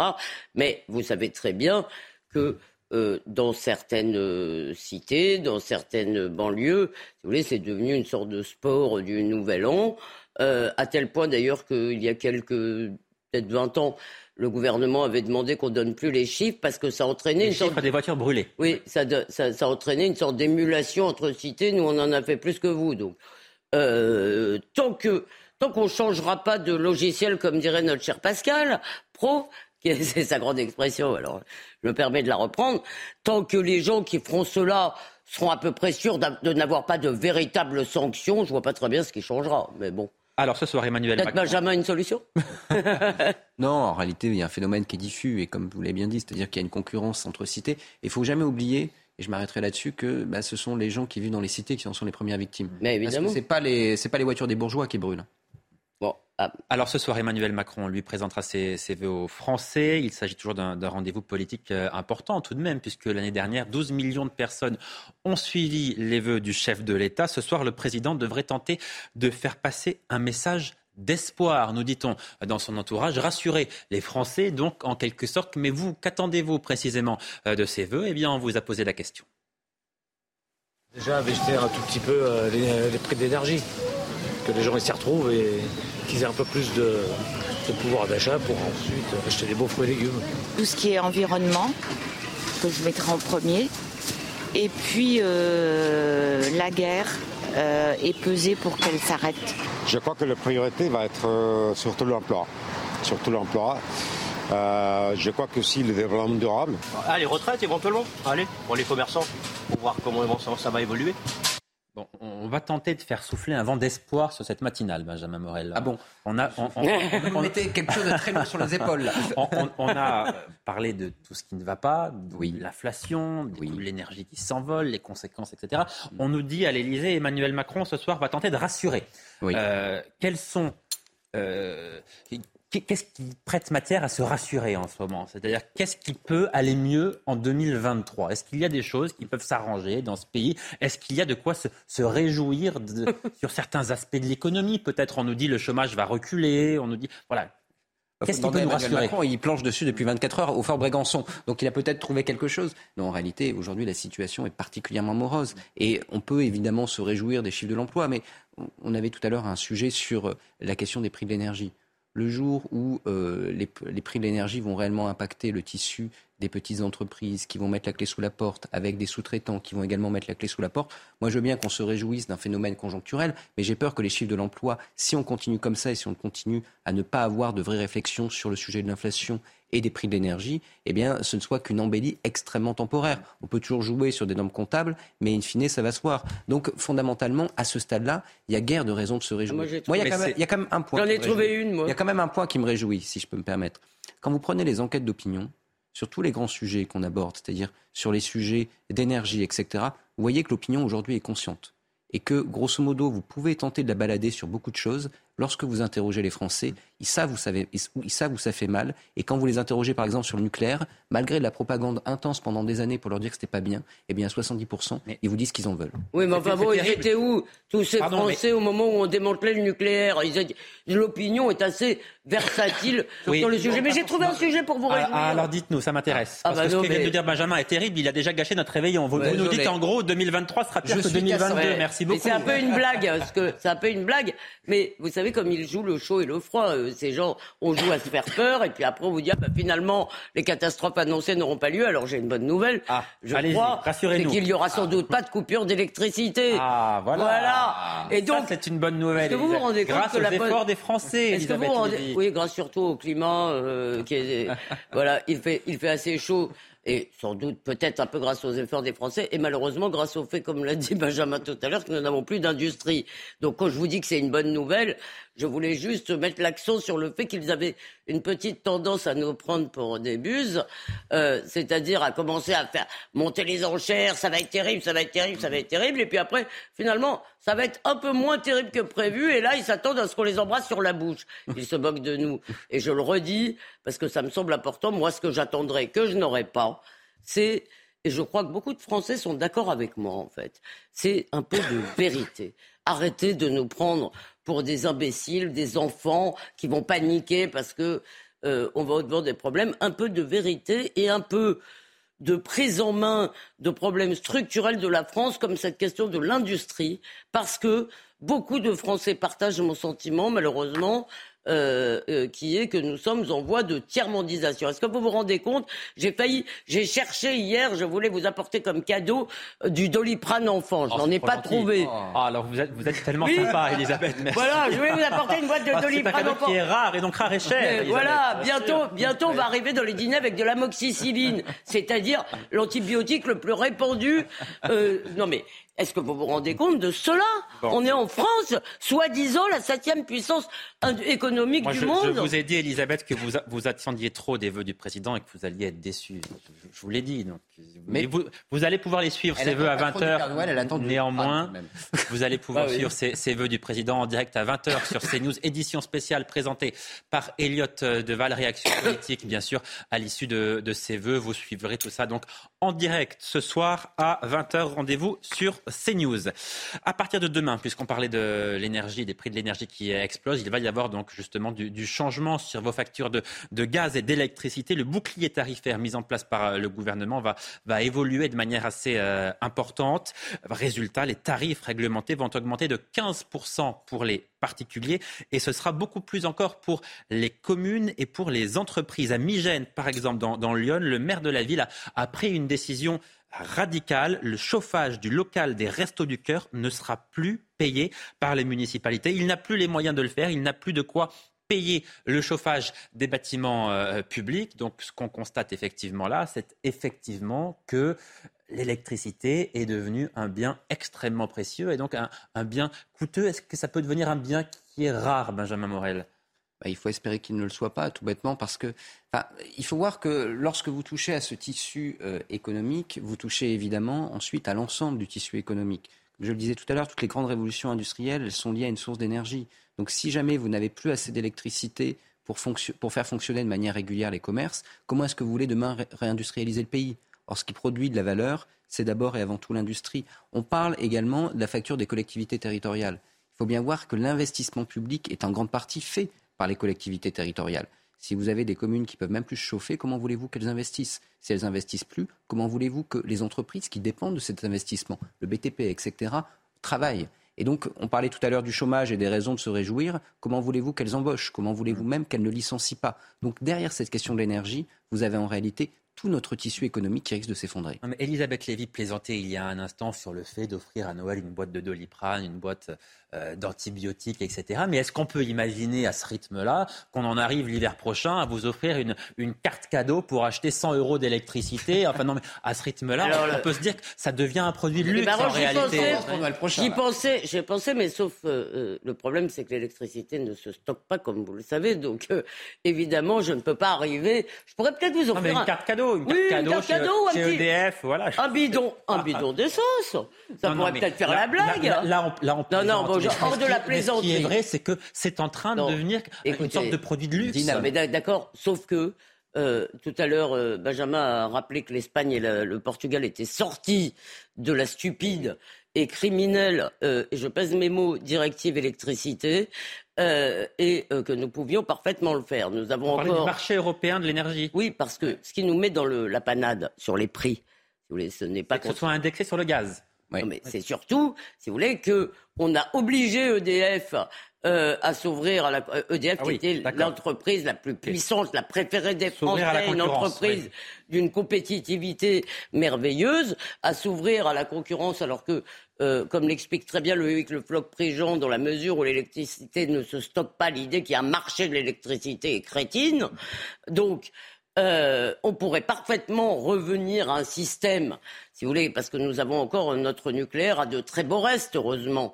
Le PR finira, je suppose, par entrer euh, en fonctionnement et par ailleurs, nos réacteurs repartent euh, les uns après les autres, ils peuvent repartir. Donc, moi, je crois que ce qui nous met dedans aujourd'hui, ce ne sont pas des conditions techniques de production de l'électricité, c'est la façon dont nous avons accepté au nom. Vous savez, il faut revenir sur une chose parce que ça nous a pénalisé dans beaucoup de domaines. Euh, euh, L'idéologie euh, au pouvoir à Bruxelles, c'est la sacro-sainte concurrence. La concurrence, ça va faire le bonheur des peuples. Eh bien non. La concurrence ne fait pas le bonheur des peuples en tout. Et en matière d'énergie, qui est stratégique pour la vie d'une nation, on doit garder cela souverain, c'est-à-dire sous notre contrôle, pas accepter des réglementations qui nous mettent dans la main des autres, et effectivement revenir à, euh, euh, si vous voulez, une logique euh, qui est une logique souveraine. Alors en cette période de forte inflation, les applications anti-gaspillage sont évidemment en plein essor. Peut-être les avez-vous utilisées d'ailleurs pour, pour préparer votre repas de, de réveillon. Elles permettent à la fois aux commerçants eh bien, de, de sauver leurs invendus et aux consommateurs évidemment de faire des, des économies. Pour les fêtes de fin d'année, des, des paniers garnis sont même proposés à, à 5 euros en partenariat avec des commerces comme Monoprix, Franprix ou encore euh, Carrefour. Reportage signé Sacha Robin et Sandra Chiombo. Lutter contre le gaspillage, réduire son budget course pour les fêtes tout en consommant des produits de qualité, c'est le bon plan proposé par l'application Phoenix. Elle présente des paniers garnis à moins 50% du prix initial en partenariat avec plusieurs commerces. Pour le consommateur, c'est assez simple. Euh, donc, il se rend sur l'application Phoenix. Euh, il a juste à rentrer quelques informations et ensuite, en fonction de sa localisation, il peut voir autour de lui tous les commerçants qui sont partenaires de l'appli et qui proposent des paniers euh, anti-gaspi, donc euh, ou festifs en ce moment par exemple. Euh, il peut le commander sur l'application et ensuite il se rend dans le commerce en question à l'heure indiquée sur l'application pour les récupérer. Dans ce supermarché ce jour-là, des paniers festifs sont proposés à 5 euros avec des produits apéritifs variés. J'ai euh, des crevettes qui se périment le 31.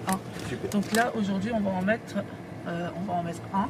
On prend tout ce qui est 30%, on regarde la date et on met. Donc là, vous avez celle-ci. En cette période d'inflation, l'idée séduit les consommateurs. J'aime beaucoup cette appli parce que euh, ça permet vraiment de lutter contre le gaspillage et en plus ça permet de faire des économies puisque c'est moins cher donc euh, c'est tout bénéf pour tout le monde. C'est écologique et on nous offre une variété Les paniers festifs proposés par Phoenix sont disponibles jusque mi-janvier chez les commerçants partenaires. D'autres sont en préparation sur plusieurs thématiques. 9h15 en direct sur euh, CNews, l'essentiel de l'actualité. Face à l'explosion des cas d'infection au coronavirus en, en, Chine, la France décide de réagir comme l'Italie et l'Espagne. Le gouvernement français impose des restrictions aux voyageurs en provenance de Chine. Ils doivent apporter à l'embarquement la preuve d'un test négatif de moins de 48 heures et porter un masque à bord de l'avion. Des tests PCR seront également réalisés de manière aléatoire à l'arrivée en France à partir de demain. Donc, Jair Bolsonaro a quitté le Brésil deux jours avant la fin de son mandat. Il a fait ses adieux à ses sympathisants en direct sur les réseaux sociaux avant d'embarquer à bord d'un avion de la force aérienne direction les États-Unis. Il ne devrait donc pas être présent demain aux cérémonies d'intronisation de son rival, le président élu, le président Lula, ni lui passer l'écharpe présidentielle comme le voudrait pourtant le protocole. Et puis après Manchester United, nouveau club pour Cristiano Ronaldo. C'est officiel, le joueur portugais vient de s'engager pour deux saisons dans le club saoudien d'Al Nasr, entraîné par le français Rudy Garcia. CR7 qui quitte donc l'Europe, mais pas à n'importe quel prix. Son contrat très juteux est estimé à plus de 200 millions d'euros annuels, un montant qui va faire du quintuple ballon d'or le joueur le mieux payé de la planète. On parle de l'inflation à présent. On va continuer de parler de, l'inflation, inflation des, produits alimentaires qui, a euh, touché des, sommets ces dernières semaines et, ces derniers mois. Regardez par exemple dans quelle mesure ont augmenté la viande et la volaille euh, surgelée ces euh, derniers mois. Alors sur un an, on va voir le, détail pour les produits alimentaires. La viande et volaille surgelée plus 29,3% en un an.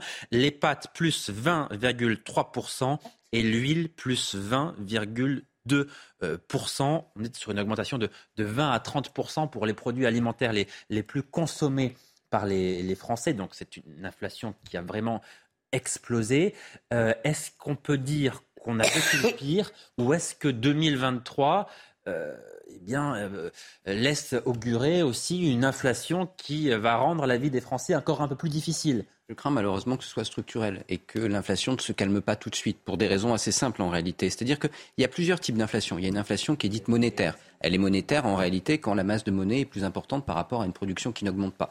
Là, c'est pas réellement le cas aujourd'hui. On n'a pas vraiment d'inflation monétaire. C'est pour ça que l'usage aujourd'hui, la Banque centrale européenne qui conduit à une remontée des taux, tout ça est totalement idiot d'un point de vue macroéconomique. De l'autre côté, vous avez une inflation qui est liée à une hausse des prix des matières premières. Et de matières premières, il y en a deux. D'un côté, en l'occurrence, si vous prenez les pâtes, eh bien, la hausse du prix du blé. Et de l'autre côté, il y a encore une fois, je suis désolé d'y revenir, bah, l'énergie. Parce que euh, vos euh, produits congelés, bah, pour rester congelés, ils ont besoin d'énergie. Donc il n'y a aucune raison que ça baisse, puisque les prix de l'électricité et du gaz vont continuer d'augmenter.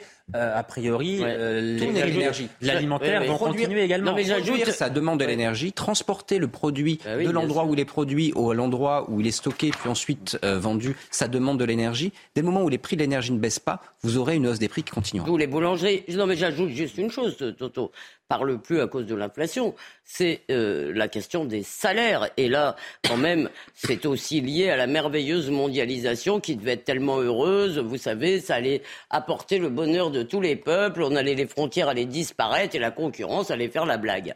Euh, le résultat, c'est qu'en fait, on a perdu notre industrie, qu'on a mis les ouvriers européens en concurrence avec les ouvriers chinois, euh, puis bangladais, puis etc., etc., et que ça a tiré les salaires vers le bas. Et au début des Gilets jaunes, euh, il y a, euh, disons, il y a quelques années avant les Gilets jaunes, quelqu'un qui gagnait un, ménage où on gagnait le SMIC, en plus il y avait quelques aides sociales, il arrivait, disons, à avoir un peu plus que la survie il pouvait faire plaisir à ses enfants avec euh, quelques euh, des loisirs, euh, leur acheter je ne sais pas quoi, des consoles, je ne sais pas, peut-être même des livres, on ne sait jamais. bref, on arrivait à faire un peu plus que le strict nécessaire. Aujourd'hui, vous avez des gens qui, avec leur salaire, ils travaillent, donc on n'a pas, c'est pas un problème de chômeurs. Ce sont des gens qui travaillent et qui, avec leur salaire, n'arrivent plus à payer le nécessaire, l'indispensable, le chauffage, les vêtements, la nourriture, le et le logement bien sûr. J'allais l'oublier. Et ça, c'est dramatique.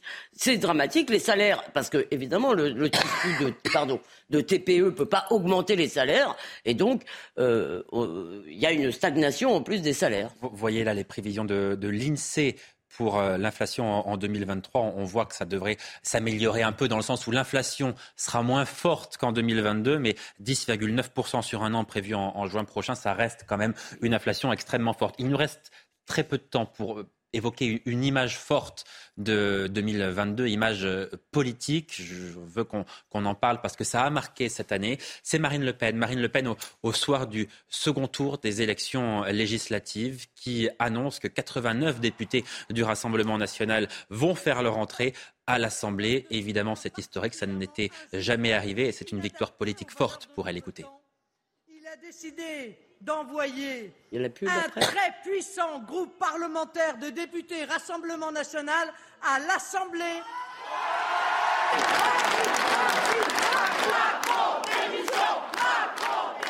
Regarde. Benjamin Morel, ces élections législatives, elles ont changé la vie politique française en, profondeur. D'abord parce qu'effectivement, le Rassemblement national euh, arrive en force à l'Assemblée et parce que Emmanuel Macron n'a plus de majorité. Il y a une majorité relative, mais le paradoxe, c'est que ça n'a pas forcément détruit notre Ve République. Il faut voir que la Ve République, c'est le constitutionnaliste qui parle, a été construite pour gérer ce type de situation. Ni le général de Gaulle ni Michel Debré pensaient qu'il y aurait des majorités pléthoriques, etc. C'est pour ça qu'on a mis les 49 alinéas 3 dans la Constitution, parce qu'en réalité, c'était une situation normale sous les 4e et 3e Républiques, et c'est la situation normale chez beaucoup de nos voisins. Ça remet en cause, en revanche, le fait du prince, le président qui annonce un truc le matin, qui doit être exécuté le soir, et ça, d'un point de vue démocratique, c'est pas forcément une mauvaise chose. Marine Le Pen, je, veux qu'on parle d'elle, puisqu'il nous reste une minute. Euh, est-ce que vous diriez que euh, l'entrée, l'arrivée de 89 députés du Rassemblement national à l'Assemblée euh, va faire d'elle peut-être une, possible présidente de la République. Je, m'explique. Est-ce qu'elle peut être élue en 2027 C'est une question. Pour les cas, elle peut évidemment. Théoriquement, elle peut être élue. C'est la première force d'opposition. Euh, elle est quand même. Est-ce qu'elle a franchi un pas supplémentaire Alors, depuis 2022 Je vais vous répondre. cette élection, voilà, lui, permet de franchir un cap? Je vous répondre, je voudrais dire deux choses très vite. La première, c'est que euh, euh, cette entrée de 90 députés au scrutin majoritaire euh, RN à l'Assemblée signe, si vous voulez, le succès merveilleux de la stratégie imbécile de la gauche, du cordon sanitaire, de la diabolisation. Voilà. Deuxième chose, on voit bien que si vous voulez arrêter le Front National en supposant que ce soit l'objectif légitime de toute une politique, il faut répondre aux questions que les électeurs du, Front, du Rassemblement National se posent et pas les mépriser, les traiter de ploucs et de racistes et de fascistes. Les troisièmement, c'était aussi le pari d'Emmanuel Macron, je vais être le président qui va faire baisser l'extrême droite. Alors voilà, maintenant, je ne crois pas, pour moi, le RN n'est pas d'extrême droite, c'était la une du dernier causeur, Jérôme Sainte-Marie, qui disait le RN n'est ni de droite ni extrême. Et on les a vus à l'Assemblée nationale, alors on me dit oui, c'est une stratégie. Mais enfin, excusez-moi, en politique, les gens sont ce qu'ils font publiquement. Je veux dire, stratégie, pas stratégie. Euh, euh, si vous voulez, je ne crois pas que les imbécilités de Louis Boyard soient une stratégie. Je crois qu'il est vraiment comme ça. Et je crois que les députés du Rassemblement national sont des gens, pour l'essentiel, assez calmes, dont beaucoup viennent de LR d'ailleurs. Je, voilà, donc oui, euh, euh, je crois qu'ils sont en train, en tous les cas, il y a une chose qui est sûre, c'est qu'on les prenait tous euh, avant un peu. Elle a gravé une nouvelle marche, voilà, c'était ma question.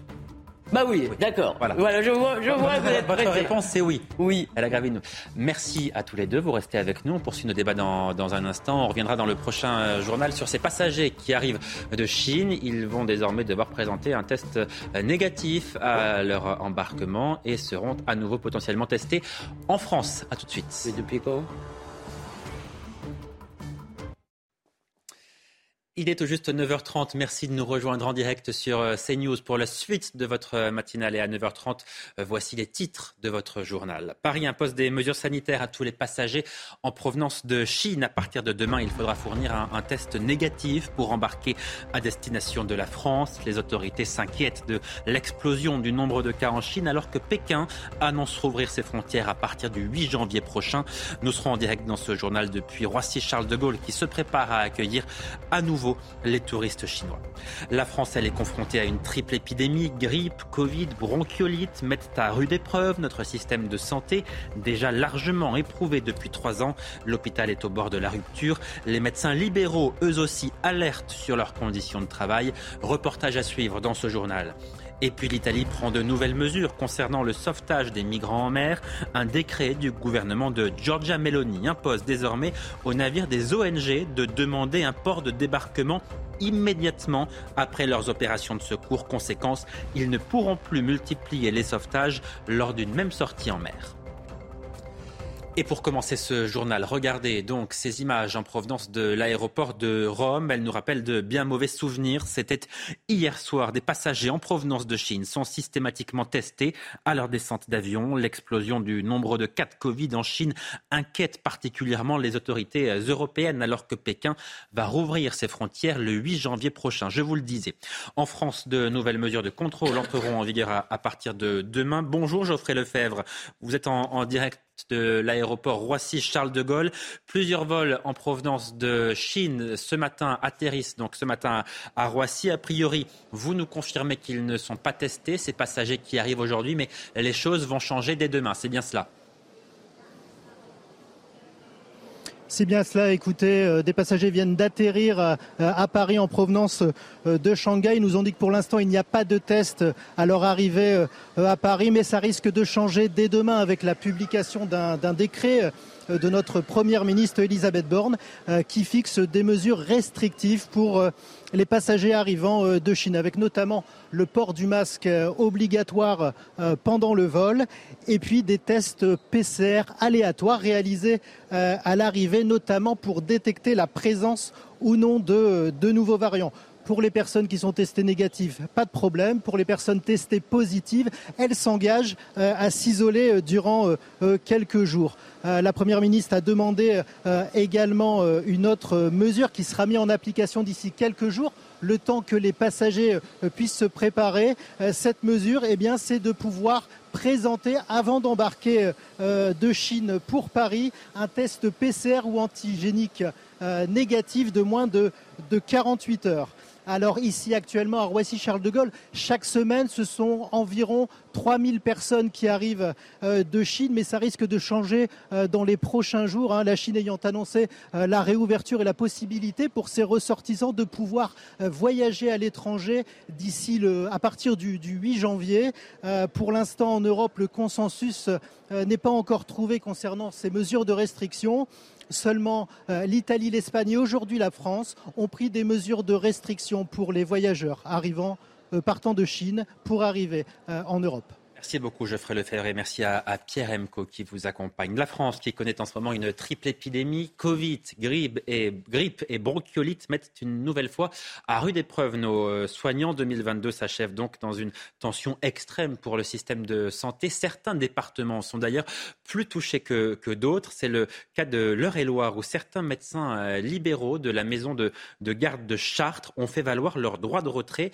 Ils protestent contre les conditions dans lesquelles ils doivent recevoir leurs patients en réponse pour faire face à, la situation tendue dans les hôpitaux, eh bien, la préfecture a tout simplement décidé de réquisitionner euh, ces médecins. Écoutez, la préfète du département est Julien Côté, qui est le président euh, de l'Ordre de médecins de Réloir. Nous avons 230 médecins seulement pour 100 000 habitants, ce qui nous met derrière la Seine-Saint-Denis euh, en nombre de médecins généralistes. Nous avons vécu aussi un engorgement des urgences, puisque à cette même période par jour, nous avons à peu près 600 personnes aux urgences. Nous en avons connu 900. À l'arrivée, nous avions une situation intenable. Cette année, nous avons ce fameux trinôme, euh, Covid, grippe, bronchiolite et maladie pulmonaire en général, qui euh, nous met, j'ai envie de dire, euh, à genoux au niveau hospitalier. Quand le communiqué de presse est parti, les gendarmes et les forces de police nationales ont débarqué dans les cabinets de médecins. Je vous laisse imaginer les internes et les externes qui sont en stage et qui ont vu débouler les forces de police dans des cabinets de médecine. Ils sont pas prêts de revenir chez nous et ils sont pas prêts de venir s'installer. Et donc, on n'a eu aucune nouvelle et ils ont signifié réquisition et une amende de 3 750 euros si le médecin ne se présentait pas à sa garde. Quelle est la justification? La justification, c'est qu'on est en pleine triple épidémie euh, et qu'il faut absolument qu'il y ait une garde maintenue. Alors moi, je, je suis étonné parce qu'on nous parle de cette triple épidémie depuis quelques jours, quelques semaines, mais moi je vois le système en mode dégradé depuis des années. Benjamin Morel, réquisitionner, des, soignants pour combler la, la, pénurie de ces soignants dans, dans les hôpitaux, est-ce que c'est la bonne solution alors même qu'ils sont déjà euh, en colère parce qu'ils travaillent beaucoup, ils sont épuisés Est-ce que est-ce que là, la, préfecture et donc le, gouvernement n'a pas commis une erreur? C'est le principe du droit de réquisition, c'est-à-dire que lorsque vous avez une situation dans le cadre d'un service public ou de, qui peut attenter à la continuité du service public qui est en tension, eh bien vous pouvez faire des réquisitions. Ma question c'est est-ce qu'on ne leur en demande pas trop? On leur en demande énormément, évidemment. Mais si vous voulez, on ne peut pas s'indigner que le gouvernement ne réquisitionne pas quand il y a des grèves chez Total, quand il y a des grèves à la SNCF, parce que tout d'un coup, eh bien, il y a un problème de continuité du service public, et tout d'un coup s'indigner qu'il y ait réquisition quand il y a des problèmes de santé, parce qu'en effet, si jamais vous n'avez pas un système de santé qui fonctionne, eh bien derrière, il y a la vie des patients. Je comprends que les gens soient outrés, mais c'est la procédure, hein, le, gendarme ou le policier qui, qui notifie. Donc en réalité, c'est assez normal et c'est assez classique. Bah, que les gens soient outrés, euh, si vous voulez, ils vont pas non plus euh, être traumatisés à vie parce qu'ils ont vu un képi. Faut quand même pas non plus. Non, mais ça peut être un oh. peu impressionnant quand même. venir, voilà, voir un policier, vous, dire, venez avec moi, vous n'avez pas, le choix, maintenant on vous n'est pas des, On n'est pas des enfants et j'ajoute qu'on ne peut pas dire que c'est vraiment dégoûtant de faire la grève des contrôleurs le 24 et le 25 décembre parce que c'est une euh, période pardon spécifique, les fêtes, etc. Et ne pas se dire que c'est peut-être pas au moment où on a une triple épidémie, et moi je pense notamment aux parents de jeunes enfants, parce que c'est toujours très angoissant. Des bronchioliques pour les enfants. Euh, euh, au moment où on a une triple épidémie, qui d'ailleurs est peut-être liée au port du masque inconsidéré, notamment chez les enfants, mais passons. Euh, euh, c'est peut-être pas le bon moment euh, pour euh, faire la grève. je comprends, si vous voulez, les, je comprends d'ailleurs les revendications tarifaires. Hein, la, la, consultation, mon père était médecin généraliste le prix de la consultation, si vous voulez, par rapport à d'autres prestations que vous êtes tout à fait prêt 25 à payer. euros aujourd'hui, les médecins demandent que ce soit 50 euros. Alors évidemment, ça ferait une augmentation pour euh, la sécurité sociale euh, très élevée, donc peut-être probablement pas envisageable. Mais vous savez, si déjà on est passé de 25 à 35, il me semble que payer 35 euros une consultation pour aller vous faire soigner, même s'il y avait pour un reste à charge, sauf pour les gens vraiment très démunis, ça ne me semble pas scandaleux. Voilà. Alors, colère des médecins, que ce soit à l'hôpital ou des médecins libéraux, on vient de le voir, colère également des, biologistes. Ils n'ont toujours pas trouvé d'accord avec la sécurité sociale concernant les économies à réaliser, c'est-à-dire concernant en réalité la baisse de leur rémunération. Ils préviennent sans accord, c'est le maillage territorial des laboratoires et tout le système de santé qui est euh, menacé. Euh, écoutez Lionel Baran sur la, colère des biologistes médicaux, justement. Tous les laboratoires ont exactement le même constat, du plus petit au plus gros. On ment aux Français sur la pérennité de notre système de santé de proximité. Il est en état de mort programmée. Les Français le comprennent d'ailleurs. Quand on voit la convergence historique des mouvements des professionnels de santé, euh, on voit de nombreux médecins et biologistes qui sont en grève pour la première fois de leur carrière professionnelle. Et actuellement, on fait face à un double discours et, à notre sens à une déconnexion totale entre d'un côté les vœux du président, les mesures prises par son gouvernement et la réalité du terrain. Donc nous le disons clairement au président. Nous ne pourrons pas répondre aux prochaines vagues épidémiques dans ces conditions, ni au renforcement des politiques de prévention dans notre pays. C'est l'ensemble du système de santé qui ne tiendra pas Retour à présent sur les moments marquants de, 2022, les moments politiques qui ont marqué euh, cette année. On commence par Olivier Véran qui, au mois de février dernier, annonçait la fin du pass sanitaire. Et oui, on l'a oublié, mais il y a un an, il fallait encore présenter un pass sanitaire pour aller dans un bar ou dans un restaurant en février. Donc, annonce de la fin de ce pass. Écoutez.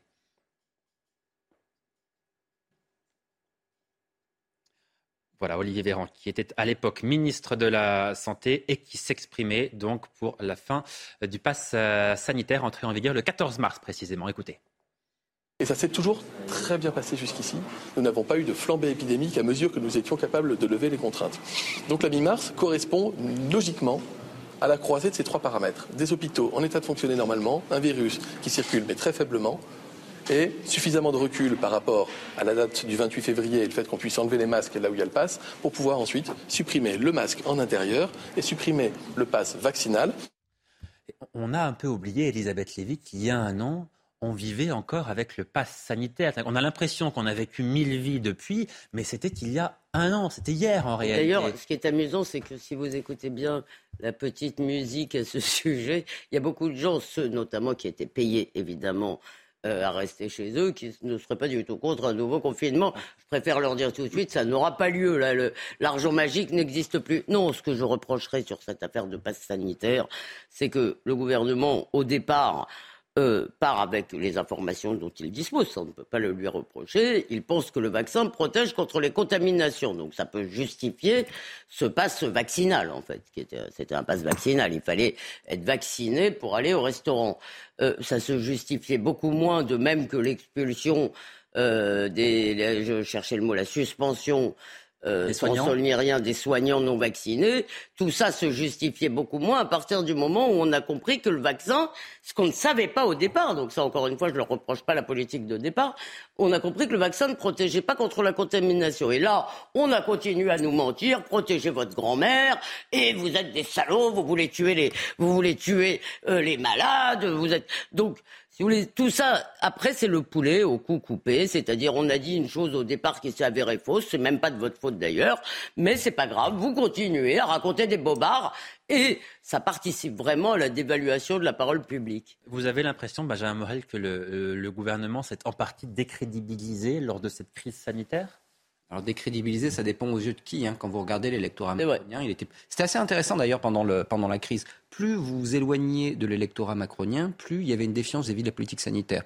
Plus vous vous rapprochez de l'électorat centriste, plus vous étiez d'accord avec la politique sanitaire. A priori, cette politique sanitaire, elle est ni macronienne, ni de gauche, ni de droite. C'est juste une politique de gestion de crise plus ou moins acceptable, plus ou moins euh, adaptée. Mais en réalité, il y a une idéologisation pour les Français de l'appréciation de cette politique de crise. Vous étiez pour ou contre Macron, et selon cette vision-là, vous adaptiez ensuite votre jugement vis-à-vis de la politique sanitaire. Je rejoins ce que disait Elisabeth. Pardon.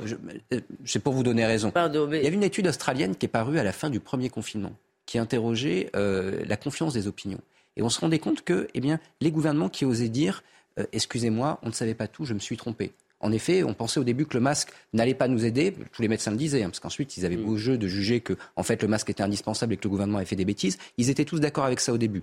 Mais euh, on a eu de nouvelles informations et donc, mea culpa, on prend euh, notre responsabilité. Et maintenant, on vous dit qu'il faut mettre le masque. Les gouvernements qui ont fait ça ont suscité de la confiance et pas de la défiance. Ah si vous regardez aujourd'hui la popularité d'Edouard Philippe, elle est très liée en réalité au rôle pédagogique qu'il a joué à cette période-là. On a oublié la réforme des retraites mm, mm, et la mm. politique assez erratique qui était la sienne à ce moment-là. Donc on voit qu'un gouvernement qui accepte ses fautes, c'est pas du tout un gouvernement qui s'affaiblit, c'est au contraire un gouvernement qui se renforce. Et euh, non, une phrase en vitesse, c'est qu'il ne faut pas oublier aussi, parce que là, les gouvernés ont aussi leur part de responsabilité. Moi, je reste encore fasciné aujourd'hui, et pas, dans le bon sens du terme, euh, par la facilité avec laquelle nous avons accepté euh, toutes sortes de mesures. Et encore une fois, les restrictions de liberté sont tout à fait normales. Elles existent d'ailleurs même hors Covid.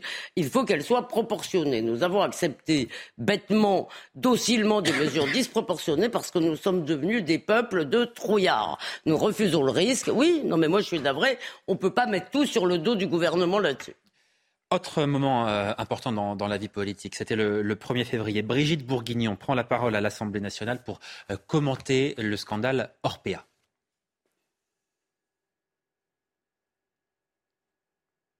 Voilà, Brigitte Bourguignon à l'Assemblée euh, nationale après la sortie du, livre de Victor Castanet qui euh, relatait les, dérives dans cette maison de, retraite, ces maisons de, retraite, ces EHPAD Orpea avec la, maltraitance donc euh, de, ces, de ces résidents. Alors nous n'avons pas le son à, écouter, mais néanmoins, ce qu'on peut dire, c'est que ce scandale Orpea a marqué la vie politique. On en a parlé pendant de, nombreuses semaines. Ça a été un scandale absolu et à, juste titre. Est-ce que les choses ont changé depuis? Qu'est-ce qui a évolué depuis ce scandale?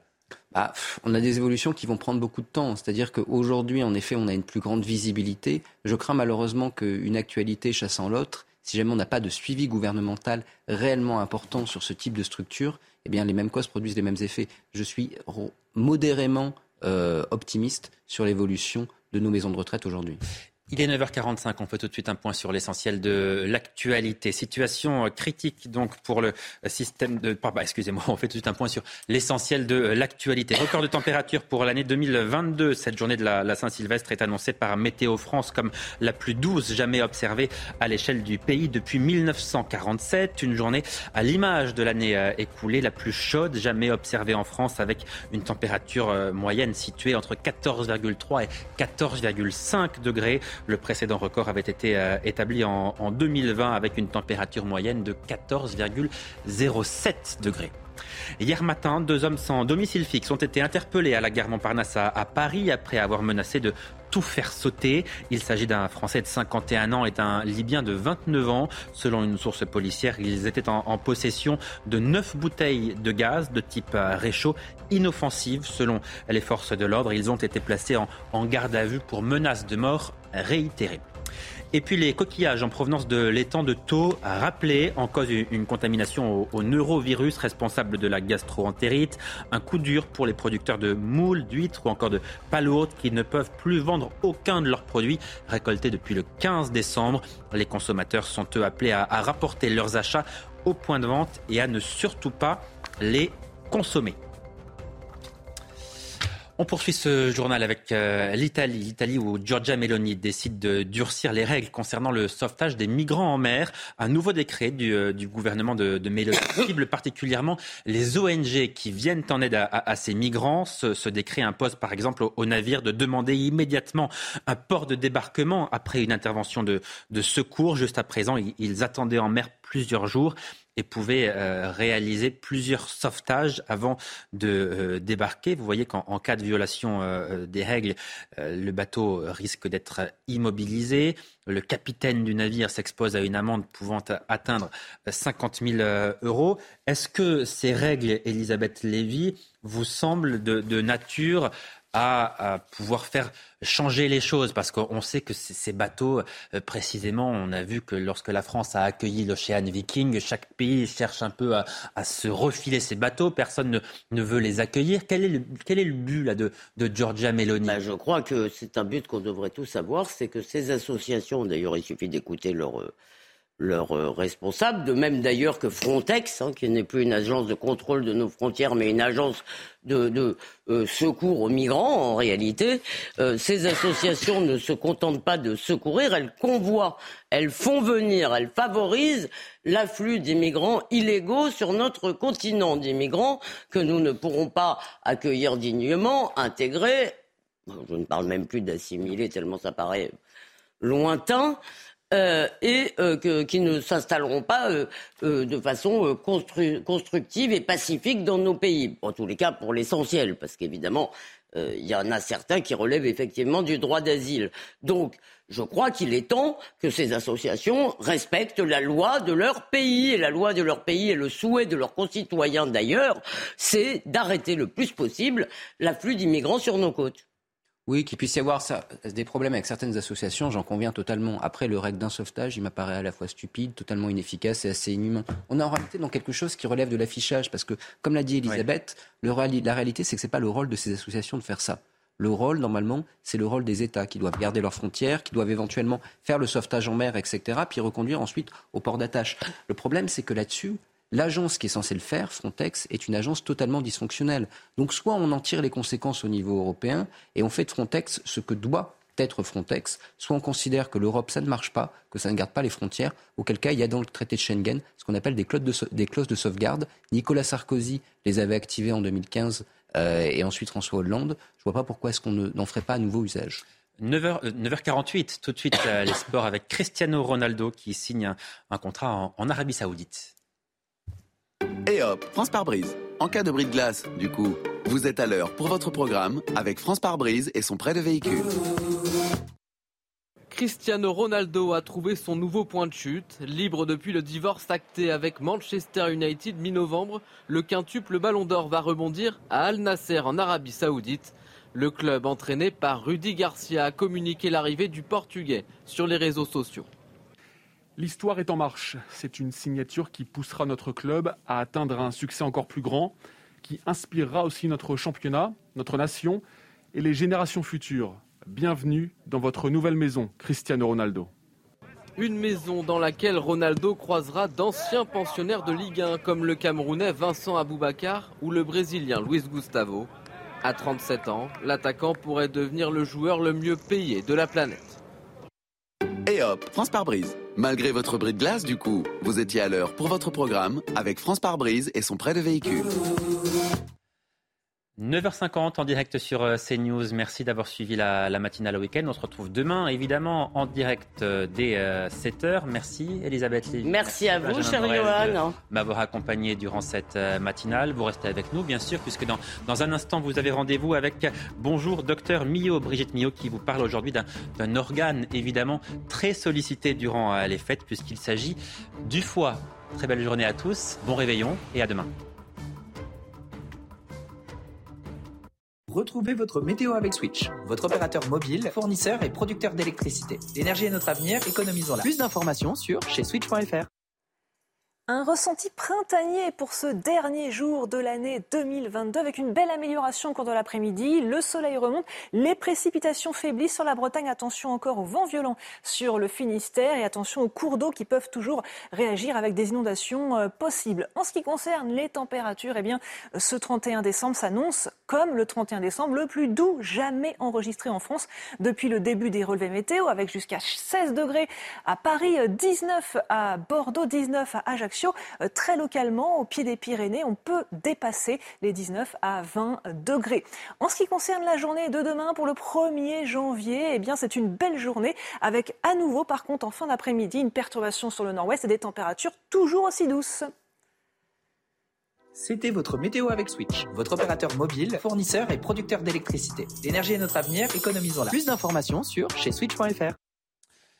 Dans quelques heures, nous dirons donc euh, adieu à 2022. Comme tous les ans, ce sont des dizaines de milliers de Français qui sont attendus sur les Champs-Élysées pour célébrer le passage à la nouvelle euh, année. Un passage qui va s'effectuer sous haute sécurité, comme nous l'expliquent Sandra Tchombo et Léo Marcheguet.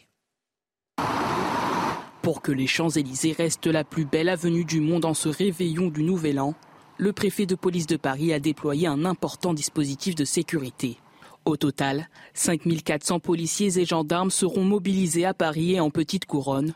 Depuis ce vendredi jusqu'au 2 janvier, il est interdit de vendre et consommer de l'alcool dans le périmètre autour des Champs-Élysées. Pour les automobilistes, le stationnement et la circulation seront interdits dans le secteur de l'Arc de Triomphe jusqu'à la place de la Concorde. Un préfiltrage et des fouilles du public seront également mis en place au niveau des portes d'accès du périmètre de protection. Outre ce dispositif de sécurité, la préfecture de police de Paris recommande au public d'anticiper et de planifier tout déplacement. En effet, à partir de 17h ce samedi, plusieurs stations de RER e et de métro seront fermées. D'après la mairie de Paris, plus de 50 000 personnes sont attendues sur les Champs-Élysées. On se retrouve demain dès 7h pour euh, une nouvelle euh, matinale. Passez un très bon euh, réveillon, très belle fin d'année à tous. Dans un instant, vous avez rendez-vous avec Brigitte Millot pour Bonjour Docteur Millot. Très belle journée à tous.